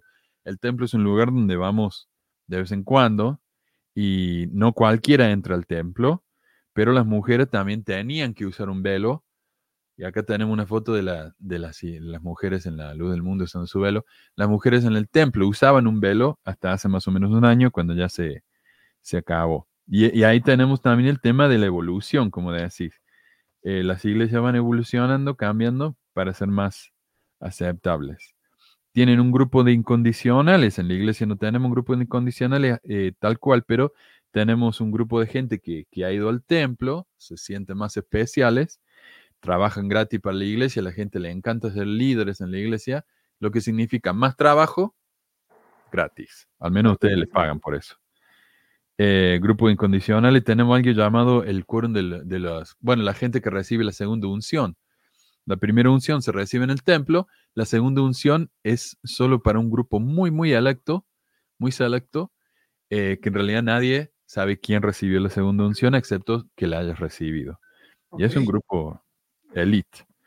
No confiar en los medios. Acá cuando durante la pandemia, el, el apóstol, el profeta de la iglesia, perdón, el profeta dijo que las mujeres, más que nada, tenían que tomarse un ayuno de las redes. Eh, tiempo, para que dejen de, leer cosas. Inflan los números, los dos inflan los números por alguna razón. Eh, construyen edificios por toda parte como si eso significara crecimiento de la iglesia, pero no hay nuevos miembros. Eh, cuentan de milagros que, se, que suceden todo el tiempo, pero solo cuando nadie los ve. Exacto. Nadie ve los milagros, solo ellos. No se puede hacer tatuaje, no se puede tomar alcohol, fumar, tomar drogas, pero el líder sí. Bueno, en la iglesia nuestra ya no, pero José Smith era famoso por tomarse su vino, incluso fue dueño de un bar, luego de que recibió la revelación de que no hay que hacer eso. Tenemos líderes pedófilos, famosamente José Smith, casado con nenas de 14 años. Warren Jeffs, ¿no? También. Warren Jeffs, Warren Jeffs me resulta más similar al tema este de la luz del mundo, porque el papá de Warren Jeffs fue el, eh, el profeta antes que él, luego él recibió la, cuestión y ahora está en la cárcel y desde la cárcel está dirigiendo a su iglesia. O sea, más similar que eso no hay. Em, la homofobia, como hablábamos, y Lo que me dijiste que me resultó muy interesante es que tienen un lema que dice santidad a Jesucristo, santidad a Jehová, y fuera del templo mormón hay un cartel que dice santidad al Señor. Eh, no sé, casualidad, ¿no? Me parece, pero... Adelante. Sí, no, pues es que están basados en la Biblia, ¿no? Y a lo que en algunos casos, pero en, en la iglesia mormona, algo que ellos tienen el libro del mormón también, ¿no? Y acá en la luz del mundo se basan en la, en la Reina Valera, pero también en las cartas apostólicas, que ese sería transmitido al, libro del mormón. Fíjate, a esto que, que, estás publicando ahorita en Puebla, es una colonia llamada Nazón Joaquín, que era un ecosantuario. Y ese lugar, en ese lugar en Puebla hacen los, los, este, los mítines políticos de Puebla, adentro de las instalaciones mm. de, esta, colonia amurallada. Y obviamente es comprada con el recurso de los miembros. Ahí tienen la dos estatuas. Ese es el logo. Y anterior a ese estaban los logos de Samuel Joaquín. Entonces, tuvieron que. Por eso es que ellos dicen que, mira, la alfombra roja. Este, eh, de hecho, eh, por donde tenía que pasar el apóstol tenía que haber alfombra. en serio.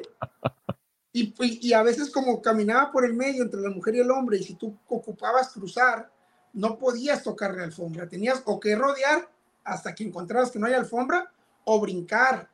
Pero en realidad no podías estar brincando, tenías que, que rodear y no estar presente por esa alfombra. Te digo que que, que el fanatismo es muy fuerte en la luz del mundo. Increíble. Es, Nazón, Samuel y Eusebio fueron su Virgen de Guadalupe. Y dice que hay una estatua de cuatro metros, pero no la encuentro acá, pero bueno. Y, hay algo que también, y que la gente ha empezado a quitar, son que ellos tenían... Perdón. Ellos tenían... Ahí está. Ahí está. Ahí está. Wow. ¿Qué tenían qué, perdón? Ah, perdón, se olvidó. Ah, no, es que e, ellos, como te digo, tenían este, estas alfombras y todo esto porque era el culto a la persona, ¿no? Claro. No, sí, sí. Y Qué horror. Ojalá que más personas eh, de otros que han estado en otros grupos coercitivos, sectas, pues puedan escucharnos y que, que también te toquen la puerta para que puedan también expresar lo que viven en esos grupos y que sea de protección, ¿no? otra vez unos muchachos que también estuvieron en el taller y me platicaba, es que yo estuve en una iglesia evangélica chiquita. Le digo, pues eso es peor, porque están viviendo en las penumbras y esta gente hace lo que quiera en esas pequeñas iglesias evangélicas, porque tienen el poder sobre un, un grupo muy pequeño y van evolucionando. Hay tantos grupos que lamentablemente hay mucha gente que necesita de Dios y, y, y que, y si vamos a una ideología, quizás todos o sea, no puedo decir, no me puedo incluir. ¿Por qué? Porque no quisiera ser este, falso. Yo tengo una idea diferente, este, estoy en un proceso y no puedo eh, incluirme, pero hay gente que sí ocupa muchísimo de Dios y que lamentablemente cae. Sí. Bueno, mira lo que estamos hablando, de que mi iglesia no es una secta, la otra sí. Acá tenemos el Last Projector. Protector. Esa creencia es de una secta, no de una iglesia evangélica. Claro, la iglesia evangélica están excepta, ¿no?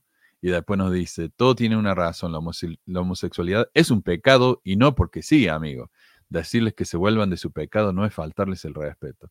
O sea, e, está mal cuando ellos lo hacen y luego dice que el padre de esa religión es el diablo, pero cuando ellos lo hacen, está bien, eso no es una secta, eso es totalmente. y, son muchos temas, o sea, de, de, este tipo de grupos porque al final de cuentas, si Dios te dice que es puro amor, porque la gente, yo a veces le digo, a ver, ¿dónde dice la Biblia? No, pues que los diez mandamientos, quién sabe qué, que esto y lo otro. Oye, pues no se supone que llegó Jesucristo y que se abolió todo eso, que ese Antiguo Testamento ya no vale, porque llegó Jesucristo en el tiempo de la gracia y no sé qué tantas cosas dice.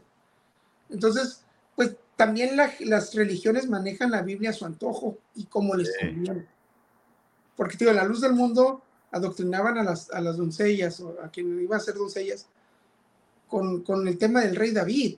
¿no? Y cuando les convenía existía el rey David y cuando les convenía estaba Jesucristo, luego Moisés y luego aquí, y dices, no, no, no puede, eh, no puedes juzgar si, si, si allá arriba hay un Dios, un creador o como lo quieras llamar a diferentes personas, pues Él no te enseña a juzgar. Y es, yo creo que eso está en cada persona y tú debes ver a las personas por igual, sean hombres, sean mujeres, sean gays, sean discapacitados, sean indígenas, como sea, todos somos por igual. Y si nos apegamos al libro y a sus creencias, todos somos creación de Dios. Entonces, por eso es que digo, yo estoy en un proceso y digo, no puedo atribuirle todo a Dios, pero tampoco lo puedo culpar de Dios. Porque eh, es algo bien erróneo, ¿no? Te, te, pasa algo bueno y gracias Dios, pero si te pasa algo malo, ¿quién echa la culpa? O sea, entonces, eh, al diablo, y dices, son, son cosas que estoy personalmente en ese proceso. Sí creo que hay un creador, eh, por algo estamos aquí, pero no, no me he dado el tiempo de hacerlo. He decidido primero perdonar, sanar a los que me han hecho daño y, seguir adelante y tener una, una, lucha junto con mi esposa y con sus compañeros para que este tipo de grupos ya no, ya no estén haciendo lo que hacen. Ya no estén haciendo y engañando a las personas, porque ahorita estamos hablando de la religión, pero hay otras sectas New Age, como los, como los de yoga, como los ahora los nuevos de, de superación personal. Eh, por ahí hay una secta peruana de, de, unos, yo lo veo por un amigo que su, sobrino está en Tijuana, que es una secta de, de, crecimiento material y que nomás les prometen dinero, pero nunca, van, nunca tienen dinero, que viven todos juntos en una casa, que se visten igual, que se cortan el pelo igual, que hablan con peruanos. O sea, hay muchas, porque la gente está dejando de creer en la religión, pero hay quienes se ocupan creer en algo y están depositando su confianza en charlatanes. Yo estaba viendo esta Justop, creo que es una youtuber que ahora pues son líderes espirituales, ¿no? Entonces dices, o sea, hay que ser bien, hay, que tener mucho cuidado. No, sí. Y, y ahí terminan en, drama, también en tragedia, como ya hemos mostrado acá. Eh, como este, hay eh, uno, eh, Ponce, Manuel Ponce, creo que se llama, que está en Cancún, que tiene su secta y también de abuso, este, y es una secta de yoga. Entonces dices, y hay, lamentablemente, hay muchos, ahorita hay muchos artistas que con la fama que algún día adquirieron y que hoy van en decadencia, están optando por aprovechar esa fama y generar ese tipo de, de, grupos coercitivos. Y lamentablemente la gente necesita, como dijiste, no necesita a veces tener a quien seguir, que les digan lo que hacer. Cuando uno sale de una secta, de un grupo coercitivo que te ha controlado la vida toda tu vida, desde que naciste, es difícil salir y empezar a tomar tus propias decisiones. O sea, da miedo. El mundo es demasiado grande. ¿Qué tengo que hacer? Yo quiero que alguien me diga. Y así, lamentablemente. Y el trabajo, que haces, el trabajo que haces vos, Sharim, y tu, y tu esposa realmente eh, lo hable. Muchísimas gracias por lo que hacen y por abrir conciencia, ¿no? Y ojalá que este tipo se pudre en la cárcel algún día. Pero sí. Esperemos que cumpla todo su yo no, como un día dicen, que se muera, ¿no? nosotros no le deseamos la muerte. No, que no se muera, que, que viva y que piense en todo lo que ha hecho. Exacto. que vea las consecuencias. Sí, exactamente. Un abrazo, Shari, muchísimas gracias. Y gracias a todos los que han comentado. Eh, así que, bueno, gracias de nuevo a Ana y a Andrés por el super chat. Y nos estamos viendo la próxima. Un abrazo, maestro. Gracias, Manu, por la invitación y igualmente gracias a tu auditorio por, por escucharnos y estamos a la orden. Cuídate mucho. Un abrazo, nos vemos. Bye. Y